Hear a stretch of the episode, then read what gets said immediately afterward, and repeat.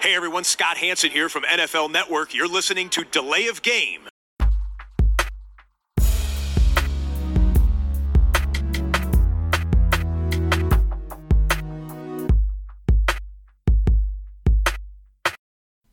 Delay of game. Offense. Five yard penalty. Repeat down. Repeat down. Repeat down. Repeat down. Hallo und willkommen. Wir sind Delay of Game, der Football Podcast. Christian, ich begrüße dich. Hi Tobi. Heute Episode 186 an diesem Dienstagabend. Christian, noch im Urlaubsmodus oder bist du schon wieder am Arbeiten? Natürlich. Nein, im Urlaubsmodus, alles gut. Okay, äh, das lang ersehnte. Sommerwetter soll ja jetzt noch kommen äh, für tolle Aktivitäten im Freien und so. Äh, Hast du ganz viele Pläne oder? Ja, ich freue mich, wenn es ein bisschen besser wird. Also das wäre schon noch ganz angenehm. Urlaub ist gut, aber wenn es natürlich gutes Wetter ist, ist das natürlich äh, doppelt angenehm. Ja, der, der Urlaub daheim. Ich habe halt viele Kollegen, die auch gesagt haben, ja, ich verabschiede mich jetzt mal in den Urlaub so zwei, drei Wochen. Ja, und wohin fährst du? Fährst du irgendwo hin? Weil ich halt so immer wissen will, oder also es interessiert mich wirklich, wer fährt überhaupt ins Ausland in diesen Zeiten? Und dann, nee, nee, ich bin zu Hause. Ich fahre vielleicht mal eine Runde mit dem Motorrad durch die Gegend, aber äh, ich fahre nicht ins Ausland. Ich so, okay, ja, so drei, Urlaub, drei Wochen Urlaub nicht ein bisschen viel? Nee, nee, auf keinen Fall. Du musst dich auch ein bisschen erholen. Äh, und äh, du könntest gerade nicht sehen, Christian nickt. Das äh, Ja, würde ich in unterschreiben. drei Wochen Ja. kann man auch zu Hause gut Urlaub machen, ne? ja, und man braucht ja auch ein bisschen immer Zeit, äh, wirklich runterzukommen, wirklich ähm, bisschen Abstand zu gewinnen. Und ich glaube, also zwei Wochen mindestens. Und äh, wenn man vielleicht doch mal die Möglichkeit hat, auch drei Wochen Urlaub zu nehmen, äh, einmal im Jahr, ist das äh, nicht so verkehrt. Kriegt man, glaube ich, einen anderen Abstand. So eine Woche braucht man ja überhaupt, um irgendwie runter zu. in den, in den. Modus zu schalten. Ja, ich will. Ja, also ein bisschen windig. Ich glaube, 2019 das letzte Mal äh, drei Wochen oder zweieinhalb Wochen am Stück geurlaubt, aber da dann auch noch im Ausland andere Zeiten. Ja, andere Zeiten gibt's auch in der NFL, denn die Preseason fängt an, aber die wollen wir heute Ja. eigentlich eher beiseite lassen. Und bevor wir loslegen, kommen wir natürlich noch zur Getränkefrage oder hieß es Bierfrage? Ich weiß es nicht. Ist halt äh, normalerweise Bierfrage. Ähm, ein Uralt von Bolton habe ich heute. Ja, und äh, ich muss heute hier mit Coca-Cola äh, gehen aus dem Glas. Prost. Prost. Schön kalt ist sie auf jeden Fall und äh, hält noch ein bisschen wach. Wer fragt, warum denn heute kein Biertipp vom Tobi? Ja, äh, kleine medizinische Exkursion heute, eine geplante medizinische Exkursion und da ist äh, mit äh, dann dem Rest des Narkosemittels, ich darf kein Auto fahren und kein Alkohol trinken, morgen dann wieder. Ähm, aber ich werde erst Auto fahren, das Auto dann abstellen und dann wieder Alkohol trinken. Also äh, alles schön der Reihe nach. Nicht gleichzeitig, falls jemand jetzt meint. Ne? Gut, gut. Sei es wie sei. Headlines. Zwei große Headlines haben wir. Und ähm, Christian, letzte Woche haben wir darüber gesprochen, sie schienen es ja nicht eilig zu haben in Buffalo. Nun aber haben die Bills ihren Star Quarterback mit einem neuen Vertrag ausgestattet. Josh Allens neuer Deal. Sechs Jahre. Also sechs Jahre on top, muss man Auch, sagen. ja, ja. 258 Millionen Dollar. Davon sind, glaube ich, 100 Millionen beim Signing garantiert und insgesamt sind 150 garantiert. Wie ist der Vertrag einzuordnen? Und äh, vielleicht danach die Frage, trauen wir Allen und den Bills in den kommenden Jahren nochmal den ganz großen Wurf zu? Bitteschön. Ja, ein gewaltiger Vertrag, wirklich ein, ein, ein Riesenteil. Ähm, ja, man, wenn man es jetzt mit äh, Mahomes vergleicht, und das äh, tut man natürlich, weil das die ähm, Top-Quarterbacks sind, die jetzt unterschrieben haben, beide jung, beide aber auch schon ähm, relativ erfolgreich. Ähm, kann man, kann man natürlich auch so sagen, denke ich mal. Auch wenn er jetzt noch nicht den, äh, nicht den Super Bowl gewonnen hat. Ähm, Allen ist er jetzt der, ja, nach dem jährlichen Durchschnittsgehalt zweitbestbezahlte Spieler. Also er hat es nicht geschafft, den Mahomes-Vertrag da in dem Punkt zu übertreffen. Mit äh, 43 Millionen im Schnitt. Ähm, ist aber deutlich über den äh, Dak Prescott Co äh, gekommen, der bei 40 Millionen im Schnitt liegt. Ähm, Thema Holmes äh, den Vertrag, den muss man ja so ein bisschen auch rausnehmen, weil der ist ja zehn Jahre und auch erst in den in den letzten Jahren dann wirklich die 50 Millionen im Schnitt, Mhm. die das Ganze dann hochschiebt. Am Ja. Anfang, in der ersten Zeit, ist er bei ja. 40 Mhm. ist er bei 40 Millionen im Schnitt. Das heißt, also der Josh Allen Contract ist schon sehr, sehr gut. Ja, also man kann insgesamt sagen, es ist ein äh, in allem, was man sozusagen an ähm, ja ja, Ziffern, äh, Bewertungen für so einen Vertrag hat, äh, ist er sehr gut. Also man kann sich angucken, äh, wie viel verdient er in den ersten äh, drei Jahren des neuen äh, Vertrags. Äh, da sieht er, ist es absolut top, ist es mehr als Prescott, mehr als Mahomes, mehr als Watson äh, in den ersten vier Jahren dann. Ähm, er ist da, ist da absolut äh, gut dabei. Er kriegt einen massiven Signing-Bonus Mhm. und äh, von daher ist es für ihn ein sehr solider Contract. Also man kann da nichts, nichts anderes sagen. Ähm, bei Mahomes war es ja noch so, er hat für diese absoluten Riesenzahlen die diese zehn Jahre unterschrieben und damit ja quasi seine mehr oder weniger gesamte Karriere. Und hier ist es so, es ist eher norm, zwar lange, sechs Jahre obendrauf, klar, aber so ein Contract, der auch vielleicht ein Aaron Rodgers oder ein Roethlisberger oder so untersch früher hätte äh, unterschrieben. Und er ähm, wäre ja 32 dann, glaube ich, wenn der Vertrag aufhört oder wenn er zu Ende ist. Und äh, das heißt, da kann man natürlich dann auch im Jahre, wenn man 31 ist, 32 ist, noch einen Mega-Vertrag dann verdienen. Und ähm, so viele Jahre in der Zukunft, da wird es auch, denke ich, durchaus möglich sein, dann die 50 Millionen im Schnitt zu bekommen, die dann auch Mahomes in seinem Vertrag stehen hat. Also für ihn äh, ein sehr, sehr guter Deal. Ähm, kann man, kann man nicht sagen. Also das ist schon, schon ähm, absoluter Top-Deal. Ähm, ja, was sind deine Gedanken dazu? Ja, ich habe mir noch mal ein bisschen auch die Struktur angeguckt und ähm, verteilt bis ins Jahr 2024 sind diese 100 Millionen Dollar, äh, die mit dem Signing garantiert sind. Das wird halt auf die verschiedenen, äh, ja, äh, Rosterbonus etc., was es dann alles gibt, wird das dann aufgeteilt. Ähm, durchschnittlich sind sie 43 Millionen Dollar, wie du sagst. Der höchste Capit kommt in 2025, da liegt der Vertrag bei 51,28. Ähm, aber es gibt dann im Jahr 2026 ein Potential Out und das würde den Bills nur ein Dead Cap, Dead Cap Hit, so muss es heißen, von 8, fast 8,5 Millionen bescheren. Das ist dann eigentlich sogar ganz gut, muss man sagen. Ne? Also erstmal, das ist auch, es ist auch team-friendly irgendwo aufgebaut. Ähm, nach diesen fünf Jahren bis zu diesem möglichen Opt-out sind 164 Millionen Dollar ähm, geflossen. Man kann aber den Vertrag auch noch mal ein bisschen anders betrachten. Ähm, wenn man nämlich die beiden Vertragsjahre jetzt vom Rookie-Deal noch mal mitrechnet, 6,9 und dann 23,1, dann sind es insgesamt 288 Millionen Dollar. Und es sind dann nur noch auf die Jahre runtergerechnet von jetzt an im Schnitt 36.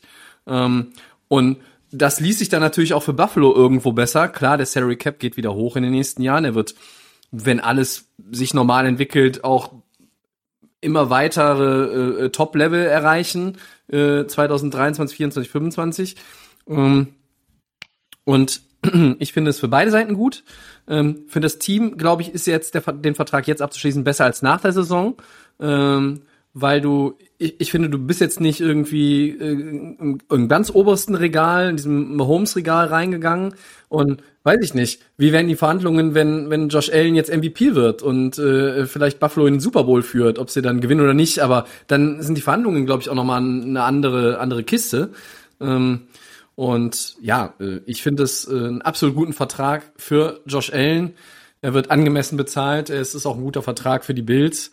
Ähm, also ich finde vom Aufbau einfach gut, für beide Seiten. Hm. Nur, du, du hast gerade gesagt, er geht nicht in den Mahomes-Deal rein oder, oder sowas. Also nee, wenn man so, wenn man so das, diesen Schnitt nimmt, ne, weil so beim wenn Mahomes rechnest du ja einfach äh, quer irgendwo bist ja bei knapp 50 Millionen Dollar im Schnitt. Ne?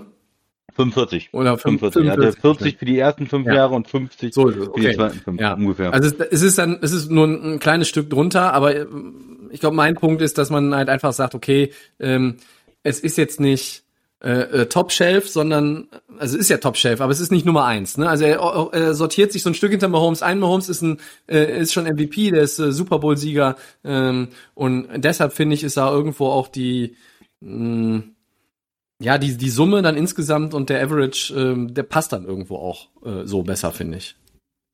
Mhm. Er erlaubt Buffalo auch dann am, am Ende ja irgendwo ein bisschen mehr Spielraum. Ja, aber ich, ich finde, also da bin ich ein bisschen, ähm, ja, diese, diese Durchschnittsjahresgehalt, 43 zu 45, da ordnet er sich hinter Mahomes ein. Aber alles andere ist eigentlich besser an dem Vertrag. Er geht nicht so lange, das heißt, er hat nochmal die Chance, äh, mit äh, 31, 32, 33, je nachdem, wann er dann restrukturiert oder wartet, bis er Free Agent ist, einen neuen Vertrag. Und das ist für einen Quarterback ja Prime, kann man sagen. Also da ist ja noch nichts passiert. Da kann er nochmal locker einen Fünf-Jahres-Vertrag unterschreiben. Ähm, einen zweiten, vielleicht kann er, äh, also das ist ja dann sein nach dem Rookie-Deal der dritte und, und vielleicht sogar noch einen mehr dann, wenn er da nochmal eine Extension macht für drei, vier Jahre. Und äh, wenn man das Ganze bis Jahr sechs betrachtet, solange der Josh Allen Contract geht, verdient er in der Zeit genauso viel wie Mahomes. Ja, okay. Also beide sind nach sechs Jahren bei 258 Millionen. Das heißt, ähm, man hat sich da schon an dem Mahomes-Vertrag äh, ähm, orientiert und hat gesagt, okay, bis so lange wie ich den Vertrag abschließe, möchte ich auch so viel wie Mahomes verdienen. Er kann den jetzt nicht komplett ja, in den Schatten stehen. Also ich will jetzt nicht sagen, das ist jetzt ein, ein neuer Vertrag, der den Mahomes ähm, das Ganze jetzt auf 50 Millionen hebt oder so. So ist es nicht. Aber von der Struktur her, für sechs Jahre dasselbe Geld zu bekommen und sich dann danach halt nicht festzulegen und von einem höheren Salary Cap und allem profitieren zu können, ist eigentlich besser. Und gegenüber äh, Prescott, der einen sehr viel kürzeren Deal abgeschlossen hat, äh, ist er halt auch vorne. Nicht sofort, aber in Jahr zwei, in Jahr drei, in Jahr, ähm, Jahr vier, wo es ja Quarterbacks äh, müssen ja nicht unbedingt Jahr eins, Jahr zwei gucken. Er wird ja mindestens zwei, drei Jahre diesen Vertrag erfüllen. Das ist ja gar keine Frage. Mit diesem hohen Signing-Bonus und mit diesen äh, 100 Millionen garantiert. Und wenn man da Jahr drei, vier guckt, dann ist er auch vor Prescott und äh, vor Watson. Und von daher ist das erstmal finde ich, im Moment der beste Quarterback-Vertrag in der ja. NFL, der höchste, der, der, der ordentlichste. Auch wenn man Holmes halt im Durchschnitt etwas besser bezahlt ist, der, der, ja, ähm, spielerfreundlichste Quarterback-Vertrag vielleicht, ähm, mhm. äh, den man jetzt abgeschlossen hat neu. Ja, ähm, es gibt auch andere sehr gute äh, Verträge, aber das ist für ihn schon sehr gut. Auf der anderen Seite äh, stimme ich dir zu, es ist jetzt kein Vertrag, wo ich Buffalo irgendwie sage, was habt ihr da gemacht? Nein, er hat sich in den Jahren in der Liga jedes Mal wieder gesteigert ähm, und ist jetzt auf einem guten Niveau angekommen und warum will man das genau? Wenn man jetzt wartet und die haben einen guten, guten Playoff-Run nächstes Jahr oder kommen in den Super Bowl, wird er nur teurer. Wenn man wartet, bis der Salary Cap äh, weiter hochgeht, wird er nur teurer. Mhm. Äh, wenn man in Richtung Franchise-Tag mit ihm geht, äh, erlebt man wahrscheinlich ein Desaster. Nein, man muss es jetzt hinbekommen, möglichst lange da hat man möglichst viel Ruhe und von daher du hast gesagt, sie haben auch die Möglichkeit, irgendwann rauszukommen wieder aus dem Vertrag. Äh, auf jeden Fall. Das ist natürlich auch noch eine Möglichkeit bei Josh Allen. Ich bin von ihm überzeugt. Ich glaube, das war schon jetzt eine wirkliche Leistungssteigerung, die wir gesehen haben. Aber es kann natürlich auch sein, dass er nicht ganz so gut ist, wie es letztes Jahr aussah und die Wahrheit irgendwo zwischen dem letzten und dem vorletzten Jahr liegt. Ne? Dann hat man einen guten Quarterback, aber keinen MVP-Kandidaten. Ähm, ist auch noch im Bereich des Möglichen oder äh, dass er mhm. vielleicht auch über die Zeit ein bisschen von seiner Fähigkeit ähm, zu laufen natürlich einbüßt und da ein ja. bisschen ein bisschen auch ähm, wieder runterkommt. Aber das ist ja trotzdem kein Grund, den Vertrag nicht zu machen. Nein, du hast dann äh, richtig gedraftet, du hast einen ähm, Franchise-Quarterback, man hat es gesehen jetzt, er hat sich entwickelt, er zeigt, dass er sich jedes Jahr verbessern kann und dann zack, machst du ihn fest. Und wenn das jetzt ein Top ich sag mal, man kann schon sagen, Top of the Market Contract ist äh, so wirklich mhm. hoch bezahlt mit Mahomes zusammen, aber man macht es trotzdem, man hat ihn jetzt die nächsten Jahre unter Kontrolle und von daher für Buffalo gut, aber für ihn auch sehr gut, würde ich sagen. Ja. Ich habe einen Fehler gemacht. Und, ich habe ähm, hm? den Mahomes-Contract mit 50 Millionen im Schnitt irgendwie abgespeichert in meinem Kopf. Okay. Ja. Das stimmt ja, natürlich okay. nicht. Nö, das ist ja kein Thema. Ja. Genau, es ist irgendwie 45, es sind auch noch Incentives, glaube ich, drin bei Mahomes, ne? Aber ja. ähm, ich glaube, im, im, im, er steht mit 45 im Schnitt, äh, steht er drin. Ja. Das ist das, genau, ich habe da irgendwie mir das mit Mahomes, ich habe es jetzt auch nicht nochmal rausgekramt, das habe ich mir falsch abgespeichert tatsächlich. Äh, der andere Punkt ist, eine Umstrukturierung äh, gibt's ja bei so langfristigen Verträgen sowieso immer mal. Ne? Dann kommt irgendwie der Receiver oder irgendwie dein äh, Top äh, Edge Rusher und der muss auch noch mal irgendwie ein bisschen mehr Geld bekommen. Dann gehst du an den Quarterback-Vertrag noch mal ran, schichtest Geld um. Also das haben wir mit Drew Brees gefühlt jede Offseason erlebt in den letzten Jahren. Ähm, mit Aaron Rodgers ist es ja jetzt gemacht worden. Äh, von daher ja, ähm, ob das dann am Ende wirklich immer so stehen bleibt, ne, auch bei Mahomes, das weiß ja nicht. Also vielleicht äh, gibt's dann auch nochmal irgendwo Anpassungen. Äh, so wie sie jetzt sind, ähm, da ist natürlich sich am Mahomes-Vertrag orientiert, das hast du völlig richtig gesagt. Meine Frage jetzt an dich ist aber, traust du Buffalo mit Josh Allen denn in den ja. nächsten Jahren irgendwann mal das Ding zu, den Super Bowl-Triumph? Ja, das ist schwierig, weil ich hätte ja äh, letzte Offseason noch äh, gesagt eigentlich, dass ich den Bills erstmal mit ihm so nicht zutraue, weil er mir noch zu viele ähm, Fehler auch gemacht hat. Letztes Jahr ein wirklich sehr gut gespielt und im Moment muss man eigentlich sagen, ja, warum nicht? Das könnte die Entwicklung vom Team sein. Sie haben einen guten Coach, sie machen im Management viel richtig. Ähm, wenn man jetzt auch nur den, den Stefan Dix äh, Trade letztes Jahr nimmt, der voll eingeschlagen hat. Ähm, sie haben den, den Quarterback. Es kann klappen, klar. Es muss ja nur sein, dass vielleicht Kansas City mal ein schlechtes Jahr ein paar Verletzungen hat und, und dann bist du im Super Bowl. Warum, warum nicht? Ja, und es gibt natürlich auch andere Teams, ähm, die, die, ja, ähm, da in der Verlosung sind für die AFC, aber sie sind ja auch bei uns wieder in den, in den Favoriten, äh, in die Playoffs zu kommen. Und wenn du jedes Jahr in die Playoffs kommst und dann weit kommst, äh, dann hast du vielleicht auch mal das Jahr drin, wo es nicht nur im, fürs Championship Game reicht, sondern auch für den Super Bowl. Also in den nächsten sechs Jahren ähm, glaube ich schon, dass ein äh, Super Bowl ähm, auch drin ist für die Bills. Jetzt finde ich die AFC noch relativ breit aufgestellt, aber ähm, bin mir bei Baltimore noch nicht sicher, wie viele Jahre sie wirklich absolut oben sind. Ich bin mir nicht sicher, was äh, Cleveland zu leisten imstande ist, wenn es wirklich dann über mehrere Jahre jetzt auch darum geht, sich da zu etablieren. Tennessee, ähm, Kansas City ist erst einmal immer der Favorit in der AFC.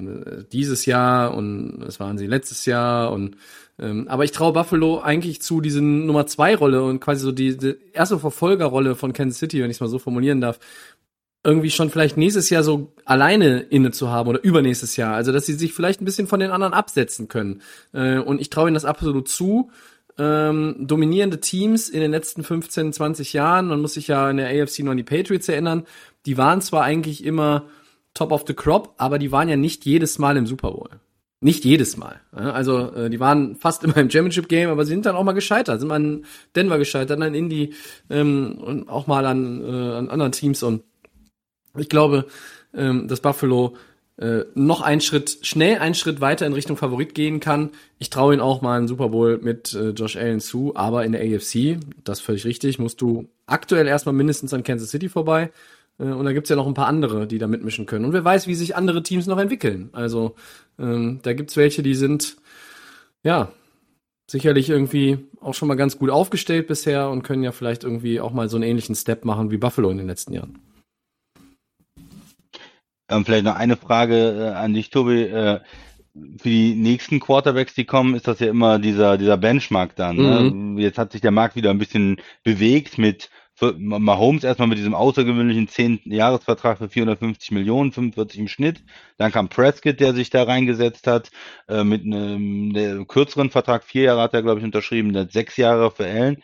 Ähm, wo siehst du, ähm, ja, Baker Mayfield mhm. wäre vielleicht als nächstes dran in Cleveland, ähm, Lamar Jackson, Baltimore auch. Wo siehst du die beiden? Kann einer von den beiden 45 äh, im Schnitt bekommen? Über äh, kann können einer von beiden mehr verdienen als als Allen oder 40 auf jeden Fall? Oder wo würdest du die beiden einsortieren? Ja, wenn du es wenn es da einsortierst, wo es meiner Meinung nach auch vom von dem, was sie leisten und äh, den Wert vom Quarterback in einem Team, vom Starting Quarterback ist immer immens. Aber trotzdem ist ja auch der Wert eines früher eines Tom Brady gegenüber eines Mark Sanchez vielleicht in derselben Division war schon ein anderer, ja. Und ähm, so möchte ich es jetzt hier auch mal anpacken. Deshalb, ähm, ich bin von Baker Mayfield seit der letzten Saison mehr überzeugt als zu seinen in seinem Rookie-Jahr oder auch in seinem zweiten Jahr, ja. Also er hat im, im dritten Jahr jetzt äh, sich schon verbessert gezeigt. Ähm, Lamar Jackson bin ich ein großer Kritiker, auch immer mal gerne. Riesentalent, äh, absoluter Leader, keine Frage. Äh, ich würde beide hinter Josh Allen einsortieren. Also ähm, bei bei La, bei ähm, Lama Jackson kann man vielleicht noch sagen, okay, das ist irgendwie Der so die, MVP das ist irgendwo die Richtung, ja, genau. Äh, aber nicht nur deswegen, sondern weil es vielleicht auch einfach noch mal ein, äh, ein bisschen auch da wieder eine andere Wichtigkeit hat als im Vergleich Becker Mayfield. Ja, also die ähm, die Browns sind nun mal sehr ähm, run heavy und man hat der Mayfield verbessert, indem man ihm so ein bisschen den Druck äh, auch von den Schultern genommen hat. Und dann ist, ist, er einfach stabiler geworden in seinem Spiel. Wenn er jetzt mal irgendwie nächstes Jahr, also jetzt die Saison, keine Ahnung, wenn er 40 Touchdowns wirft, was ich nicht glaube, weil die Philosophie wird sich in Cleveland nicht verändern, dann kann man darüber nachdenken, ob er auch in diese Sphären gehört.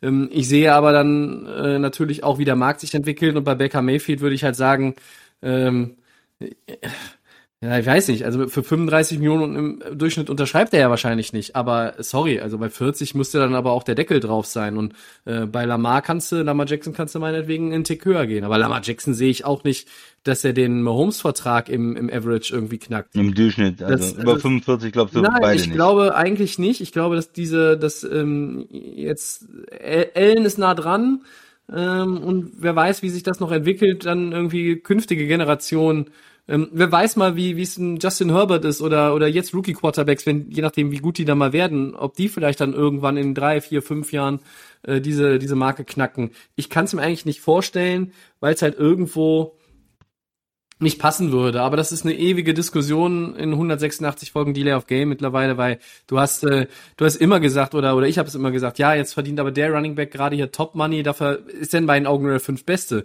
Jetzt ist der Receiver der bestbezahlte oder der Inside Linebacker, äh, dabei ist er ja nicht der Beste auf seiner Position. Aber du gehst halt immer dann, du baust immer äh, da oben drauf. Das ist so ein bisschen wie beim Jenga, ja.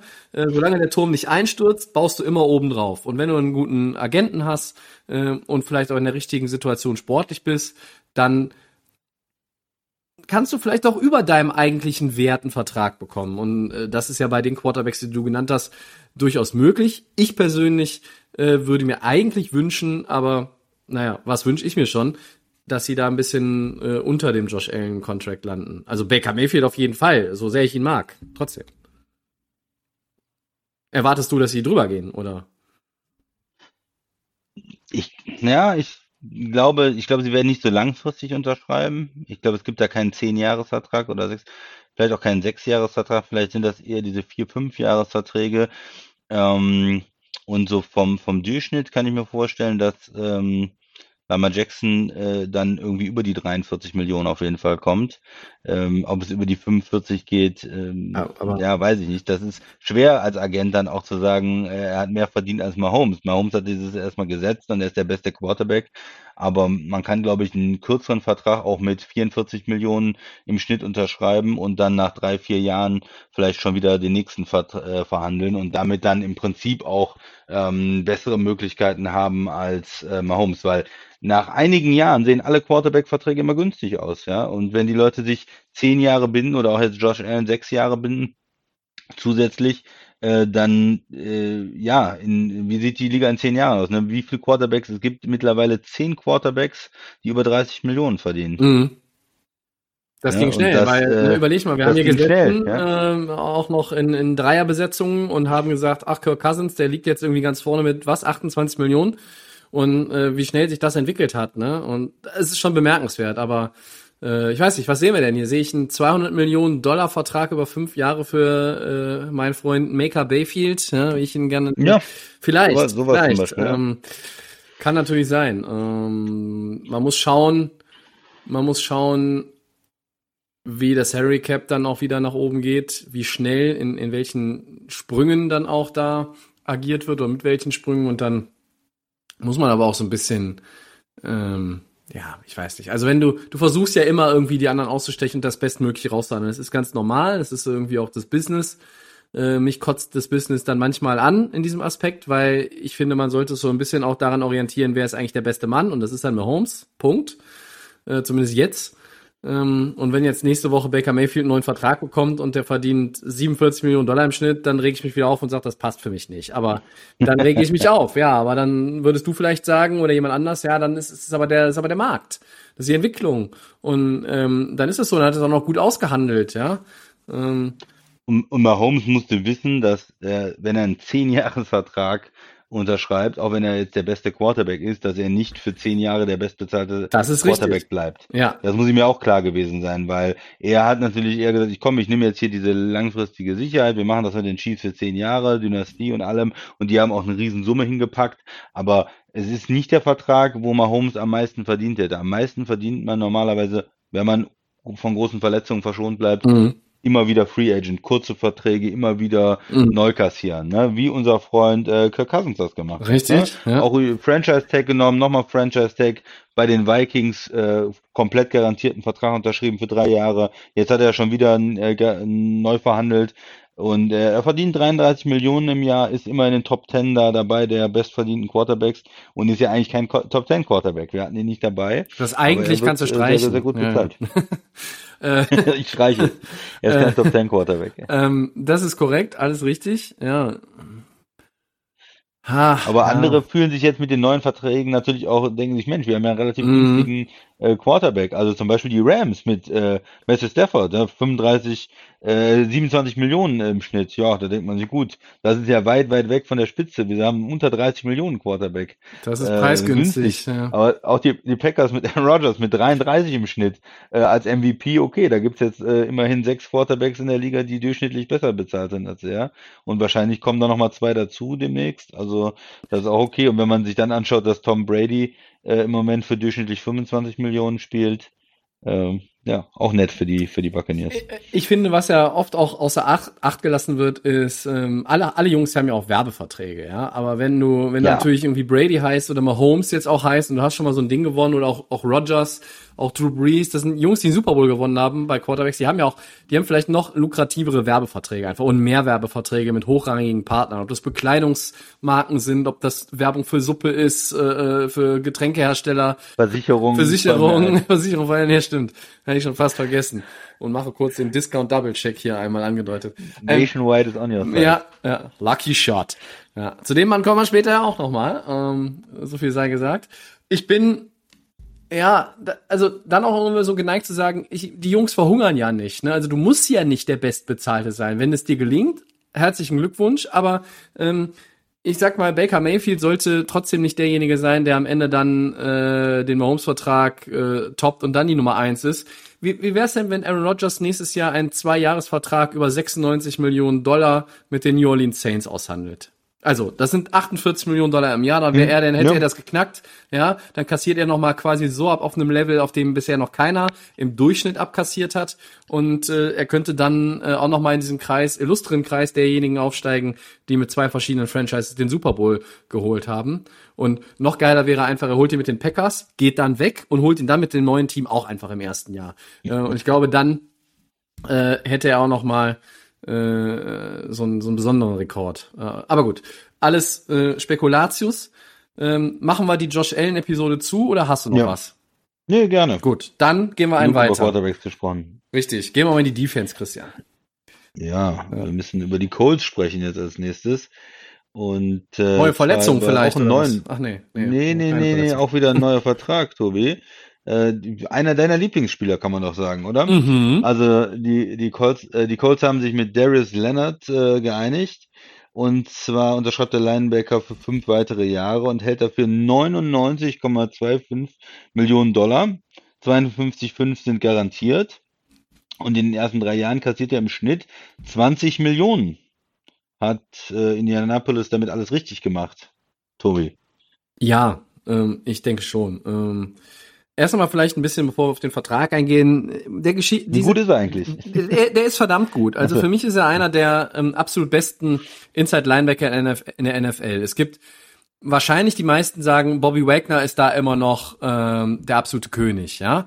Und da würde ich auch nicht widersprechen. Bobby Wagner ist jetzt schon äh, 31, glaube ich. Ähm, aber der hat auf seiner Position halt auch über Jahre, über viele Jahre jetzt ein so hohes Level konstant gespielt. Das müssen ja auch Leute wie Leonard erstmal spielen. Dann kann man sagen, hier ähm, Warner von San Francisco, äh, Lavonte David, ähm, Devin White, Roquan Smith, das sind auch alles ähm, Leute, die Inside Linebacker spielen oder spielen können und die sind auch recht gut. Aber in diese äh, zu diesen fünf packe ich mal Leonard rein und also er ist Top 5, Top 6 ist er auf jeden Fall.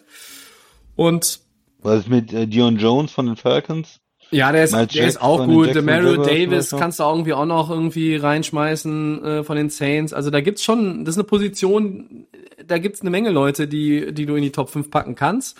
Ähm, ich würde, Darius Leonard wäre in meiner Top 5. Ich würde vielleicht sogar äh, den Warner da irgendwie rausstreichen und auf die 6 packen. Ich weiß es nicht. Ich habe jetzt äh, mir hier keine extra äh, Top, Top 5 angelegt.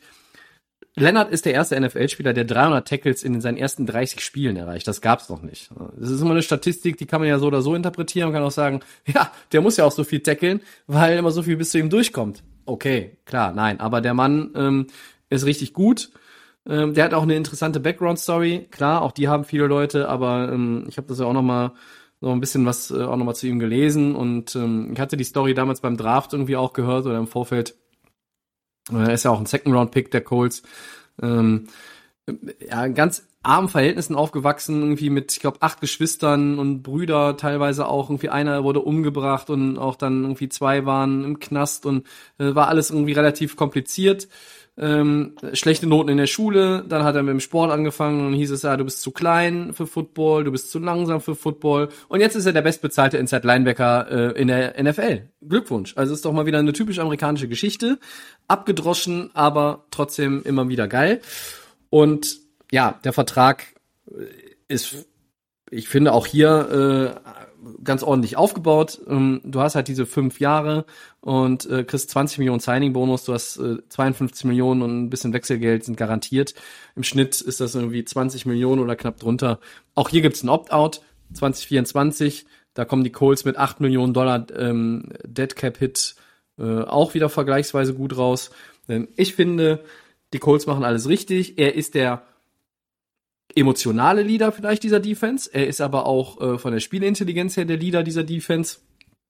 Äh, und er ist auch dieses, ähm, ja, äh, dieses zentrale, äh, dieses Centerpiece, wenn man so sagen möchte, dieser Defense auch für die kommenden Jahre. Und auch hier muss man jetzt sagen, anstatt noch weiter zu warten, macht das Ding jetzt klar, es wird sonst einfach nur teurer. Also so muss man es einfach sagen. Dann kommst du bei, vielleicht kommt der nächste äh, äh, Linebacker wir hatten den Warner-Deal ja auch kürzlich, dann bist du irgendwie nächstes Jahr bei zwei, 23 Millionen vielleicht pro Jahr. Und dann bist du doch jetzt, der Spieler ist happy, du bist happy, kannst dich um eine andere Baustelle kümmern. Ich find's gut. Ja, man hat hier einen Vertrag, der ähm, aufbaut natürlich auf dem äh, Fred Warner Deal, finde ich. Äh, ein bisschen mehr insgesamt, ein bisschen mehr äh, Durchschnitt im Jahr, ein bisschen mehr garantiert und, und damit einfach auch ein besserer Vertrag ist. Ne? Beide sind ähnlich alt, beide sind ähnlich gut, würde ich sagen. Das sind die nächsten, ja, so die jungen, guten Linebacker, die danach kommen. Bobby Wagner ist sicherlich auch ein sehr guter Spieler, aber natürlich quasi eine Football-Generation älter sozusagen. Ne? Fünf, sechs Jahre älter. Und ähm, ja, das ist ja dann schon ein Unterschied. Sonst gibt's ja noch äh, mit einem sehr, sehr hohen Vertrag CJ Mosley, mhm. der in Baltimore früher war, dann zu den, als richtiger Free Agent zu den Jets gekommen ist, für sehr, sehr viel Geld unterschrieben hat. Aber auch gegenüber dem Vertrag sieht der, der Leonard-Vertrag jetzt gut aus. Ähm, hat äh, mehr im Durchschnitt, äh, mehr insgesamt, hat ähm, mehr, mehr Garantien dann insgesamt auch drin vielleicht nicht am Anfang total garantiert, aber durch die Struktur des Vertrags hat er im Prinzip diese 50 Millionen garantiert. Und das ähm, ist ja gut. Jetzt wird es irgendwann auch ein Linebacker wahrscheinlich, oder also kein, kein Outside-Linebacker Pass Rusher, sondern Inside Linebacker oder Off the Ball Linebacker, Coverage Linebacker geben, mhm. der ähm, über 20 verdient. Das wird ja dann auch kommen.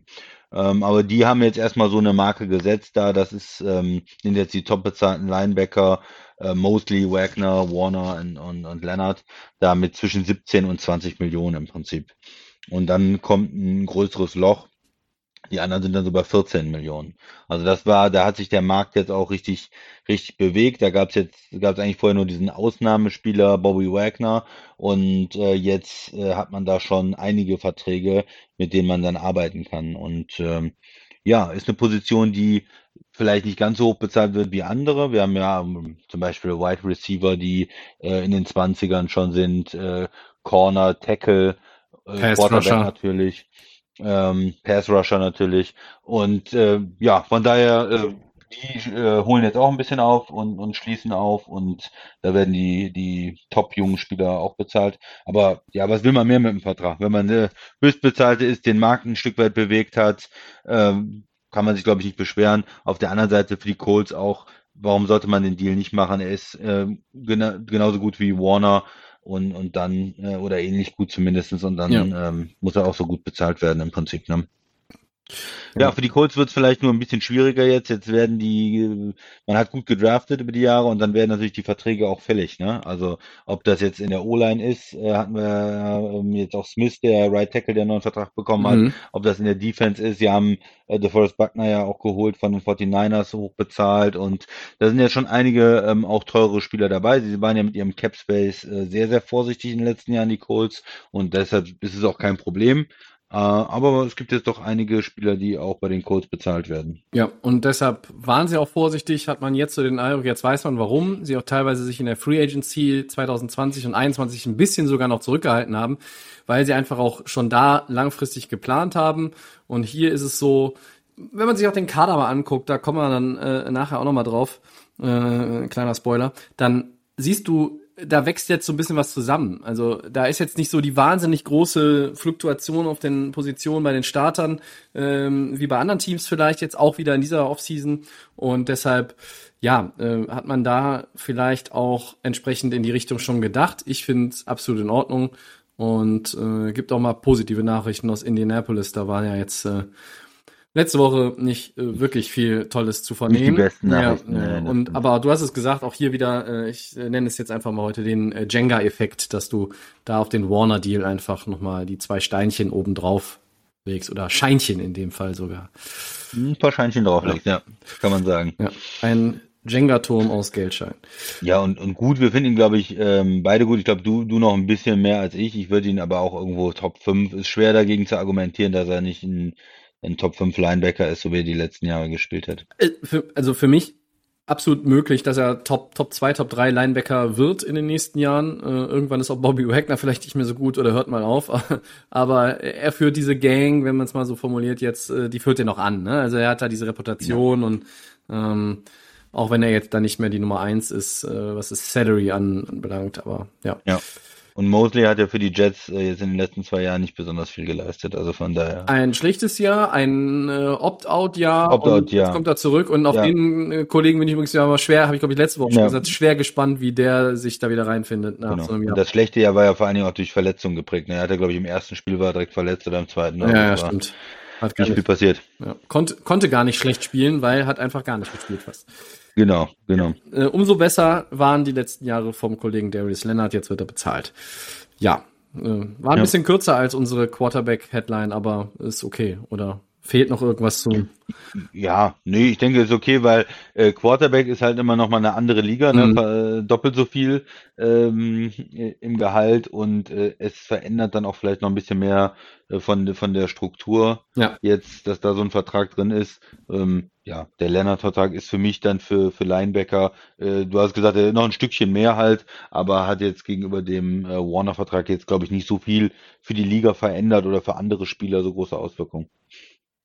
So ist es. Dann machen wir die Headlines zu Okay. für heute. Ja, Und gehen ein weiter Season Preview, zweiter Teil. Nach den Außenseitern in der AFC geht es heute mit Middle of the Pack weiter. Ja, ähm, Teil 2 von 6 und ähm, wir fangen mal an mit den, wir könnten auch nochmal aufzählen, wie wir letzte Woche hatten, aber ähm, kriege ich es aus dem Kopf noch zusammen. Ja. Also wen hatten wir aus der, aus der AFC? Ja, wir hatten natürlich die, die Jets, wir hatten die Bengals, die Jaguars, wir hatten die Raiders drin, die Texans und die Broncos. und die Broncos, genau, das waren die sechs. Äh, wartet mal ab, seid gespannt, ob wir heute auch sechs drin haben oder vielleicht nur fünf oder vier. Oder ja, also wir fangen Sieben. auf jeden Fall an, oder sieben. Wir fangen auf jeden Fall an Christian, mit den sieben neuen Patriots. Ja, Meine erste Frage an dich zu den Patriots. Wann beginnt die Mac Jones-Ära oder wird Cam Newton den Starting-Job konsequent behalten? Das finde ich eine ganz spannende Frage bei den Patriots und wir haben ja auch so einige Patriots-Fans, die sich wahrscheinlich eine ähnliche Frage stellen jetzt vor der Saison. ja, ganz, ganz schwierig zu beantworten, was bei den Patriots los ist und wo, wie man sie einsortiert vor diesem Jahr. Ähm, weil letztes Jahr äh, Brady geht weg und dann hat natürlich äh, unheimlich viel Opt-outs wegen Covid, Verletzungen, Defense nicht so gut. Ähm, Cam Newton, der am Anfang der Saison gut gespielt hat, eigentlich noch oder zumindestens ähm, ordentlich gespielt hat und dann äh, nach Covid immer schlechter gespielt hat in der Saison und dann auch überhaupt nicht mehr akkurat werfen konnte irgendwann. Ähm, geht man jetzt in eine neue Saison mit mehr Hoffnung vielleicht? Also die Patriots-Fans denken sicherlich, okay, wir haben First-Round-Quarterback, äh, gedraftet. Mac Jones, interessant. Äh, wir mussten sogar nicht hochtraden, um ihn zu bekommen. Ähm, was ist, was ist in dem Team drin? Kann, kann es dann wieder so einen Quarterback-Wechsel geben und geht es dann wieder in, äh, ins gelobte Land über, was, was die Patriots-Fans ja gewohnt sind, was sie erwarten. Playoffs, ja, äh, dass der Imperator sie in die Playoffs führt. und äh, auf der anderen Seite kann man natürlich auch sagen, ja, Brady ist weg, die Zeit kommt nicht wieder, dieses, dass man die Patriots immer für äh, für die Playoffs einkalkulieren musste, immer wusste, okay, die gewinnen zehn Spiele auf jeden Fall. Vielleicht ist das auch einfach nicht mehr da. Sie haben ja auch über Jahre nicht so gut gedraftet, haben vor allen Dingen äh, Riesenprobleme ja auch gehabt, ähm, äh, ja, Skill-Position-Spieler äh, zu bekommen. Receiver mm, ist immer noch äh, ein großes Fragezeichen für mich. Ähm, haben ein paar Verpflichtungen gemacht. Äh, Draftpicks, wir haben letztens über äh, Kiel Harry gesprochen. Äh, ja, es ist immer noch so, wenn ich mir die Wide Receiver angucke, auch ein äh, Kendrick Bourne äh, oder ein Jacoby Myers, der ein Fanfavorit, aber hm, ja, so das Nummer 1 Receiver, wirkliche Receiver, die, die mich begeistern, haben die Patriots einfach im Moment nicht. Äh, die, die O-Line ist sicherlich äh, in Ordnung, haben sie aber auch einen, natürlich einen wichtigen Spieler verloren, äh, den, den Guard nach Kansas City ja, wie, wie, wie gut äh, schlagen die neuen Tight Ends ein, die hoch bezahlt jetzt, für mich ein bisschen überbezahlt. Hunter Henry habe ich letztens äh, gelesen, schon wieder verletzt auch. äh, das ist natürlich auch sein pro größtes Problem gewesen in den letzten Jahren, dass er immer wieder verletzt ist. Hm, Running Backs, denke ich, müssen wir uns bei den, bei den Patriots keine großen Sorgen machen. Da finden sie immer Spieler. Äh, der Damien Harris ist ja ganz gut auch äh, Drittrunden-Pick in 19 gewesen, der mhm. hat zum Teil gute Spiele gemacht. Tony Marshall dann noch als First-Round-Pick, der aber irgendwo hinten dran steht. James White als, als ähm, ja, äh, Pässeempfänger noch, äh, noch auch da und natürlich auch äh, Jacob Johnson dann als, als Fullback. Also die Running Backs und das Laufspiel, vor allem wenn sie mit Cam Newton spielen, gefällt mir dann auch irgendwie am besten, weil er ja auch immer noch äh, die Möglichkeit hat, für ein paar Jahre zu laufen oder dann Play-Action zu spielen. Ja, mal schauen. Ähm, insgesamt Re Receiver fehlt mir und wenn man mit einem ähm, Mac Jones kommt, äh, braucht er ja auch irgendwelche Anspielstationen und Leute, auf die er sich verlassen kann. Und da wird man sehen, ob er im Trainingscamp vielleicht mit bestimmten Spielern schon äh, ja, diese Connection auch bekommen kann. Oder ob die Patriots nächstes Jahr hingehen müssen und wirklich auch mal einen First-Round-Pick nochmal in Receiver investieren oder auch in Free Agency und da nicht, sag ich mal, äh, Nelson Aguilar da holen, sondern äh, Julio Jones, ja, in dem Level da, einen mhm. Receiver holen, ne? Ein äh, Devante Adams verpflichten oder so, wenn er verfügbar wird. Ähm, was sind denn erstmal deine Gedanken so zur Patriots Offense? Ja, da muss ich auch sagen, ob sich die Verpflichtungen dann lohnen, diese Investition ja auch, ne? Äh, Kendrick Bourne, Aguilar, Henry äh, auf Tight End, das ist äh, mit vielen Fragezeichen versehen in meinen Augen. Ähm, Smith haben sie auch gut von Tennessee, den anderen Tight End. Äh, stimmt, den haben sie auch noch irgendwie bezahlt und das ist, ja, man war ja auch so jetzt da zum Handeln gezwungen in New England. Ne? Man, man musste irgendwie was tun. Die Offense war letztes Jahr was? Nummer 27 der, in der Liga, ja. Total Offense. Das ist halt einfach. Und auch deine Defense war ja nur noch Mittelmaß. Ja, also die war nicht mehr so ja. top. Äh, und alle haben letztes Jahr vor dem Saisonstart gesagt, ach ja, aber die äh, Defense ist ja auch noch ziemlich gut und da musst du ja auch erstmal vielleicht, geht das mit Cam Newton dann ja auch gut Richtung Playoffs, weil, ne, der muss ja vielleicht nicht auf dem mhm. MVP-Level spielen. Ja, aber was war? Die Defense war auch nur Platz 15. Ähm, essentiell für die Patriots ist, das Passspiel muss besser werden. So. Und da ist, steht und fällt es einfach auch, ist Cam Newton in der Lage, nochmal das zu zeigen, was er vor seinen Verletzungen in Carolina gezeigt hat und was er auch am Anfang der letzten Saison gezeigt hat, wie du gesagt hast, oder muss vielleicht dann doch irgendwann da schon in der Saison ein Wechsel vorgenommen werden, aber ich glaube nicht, wenn du Mac Jones irgendwann reinbringst, dass das der absolute Heilsbringer ist und äh, der dieses Team in die Playoffs führt. Die Patriots sind für mich das Middle of the Pack Team schlechthin heute hier in unserer Runde, weil für sie ist, glaube ich, äh, die absolute Decke ist irgendwie 9-8 glaube ich. Also ich sehe 8, 9, 9, 8. Also normalerweise hätte ich jetzt in, der, in, einem alten Schedule hätte ich gesagt, die Patriots sind ein 8-8-Team. Ja, die waren 7, 9 letzte Saison, die sind jetzt werden sich vielleicht ein bisschen verbessern, aber am Ende kommen sie trotzdem nur bei 8-8 raus. Ich sehe sie nicht äh, in der Lage, wenn alles gut läuft, oben mitzumischen Richtung Playoffs. Andere Teams, die wir gleich noch haben werden, bei denen könnte ich es mir dann schon eher vorstellen. Bei New England muss ich leider sagen nicht, Ähm, man darf den alten Fuchs an der Seitenlinie nicht unterschätzen. Der denkt sich immer mal gute Sachen aus und, und kann ja auch mittelmäßige Spieler einfach zu guten Startern in der Liga formen. Das, das ist, das ist Patriots Football. Ähm, mir gefällt aber auch äh, so insgesamt einfach personell die Defense nicht. Äh, weiß nicht, wie es dir damit geht. Ich meine, klar, da sind ähm, alt, da sind gute Spieler drin, Matt Judon ist da drin, da sind äh, Haben sie geholt von Baltimore, ja, ne? Calvin Neu kommt zurück, äh, du hast immer noch einen McCourty übrig, du hast der von Gilmore immer noch im Roster, wobei da auch immer so die Frage ja. ist, gibt's den denn irgendwie ab? Läuft's am Anfang der Saison schlecht? Werden die Trade-Gerüchte sicherlich auch nochmal kommen? Ich, äh, in dem ganzen Roster sind mir zu viele Fragezeichen. Ja, wobei die Defense für mich hat, hat noch relativ viel Qualität. Also erstmal haben sie ja eine Tradition, auch die Defense äh, immer gut zu coachen und Bill Belichick ähm, sorgt eigentlich dafür immer, dass die Defense auf jeden Fall respektabel ist. Ähm, in der Secondary ist für mich Talent da, ne? Stephen Gilmer, wenn er, und bis jetzt ist er nicht getradet, das heißt, er spielt, dann ist er ähm, immer noch ein guter Corner. Ja, vielleicht jetzt nicht mehr auf dem Niveau von vor zwei Jahren, aber ich denke immer noch ordentlich. Sie haben äh, Jonathan Jones als Corner, JC Jackson auch ein guter Corner. Ähm, das heißt, ich finde in der Secondary ist schon vor allen Dingen auf Corner Talent da. Und dann äh, hast du ja in der Front Seven einige Spieler, du hast schon gesagt, die reinkommen. Ja. Traust du, traust du top, Christian Barmore in der, in der Line zu Starter zu werden relativ zügig? Das ist mein ihr Second Round Pick gewesen, ne? Ja, ich, ich glaube, sie rotieren viel, ne? Also ich glaube, da ist eher die, ähm, die Sache, dass sie versuchen viel zu rotieren, mit ähm, fünf, sechs Leuten in der Line, also in, in Rotation zu spielen, um die, die äh, Line auch frisch zu halten. Also ich glaube nicht, dass er jetzt äh, sofort äh, 80 Prozent der Snaps spielt oder irgendwie sowas oder 70 Prozent. Äh, aber ein, ein Spieler, der vielleicht auch äh, 50 Prozent der Snaps spielt und äh, oder oder 45, vielleicht einige Sex dann holt, weil er frisch ist. Ne? Ja. Mm, ja, ja, Pass Rush. Wer wer ist wer ist der Top Pass Rusher? Ne? Wo wo kommt der Druck her? Ne? Ist ist vielleicht noch so die Frage. Ja, die Linebacker Hightower, wenn er spielt, wieder. Von neu.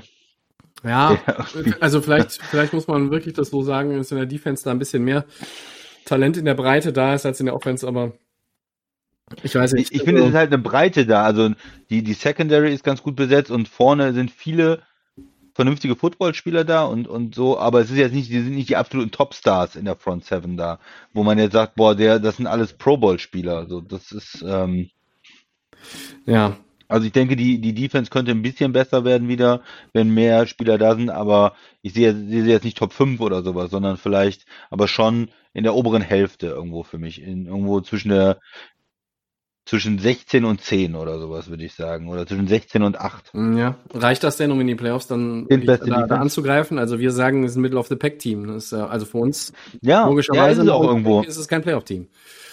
Ja.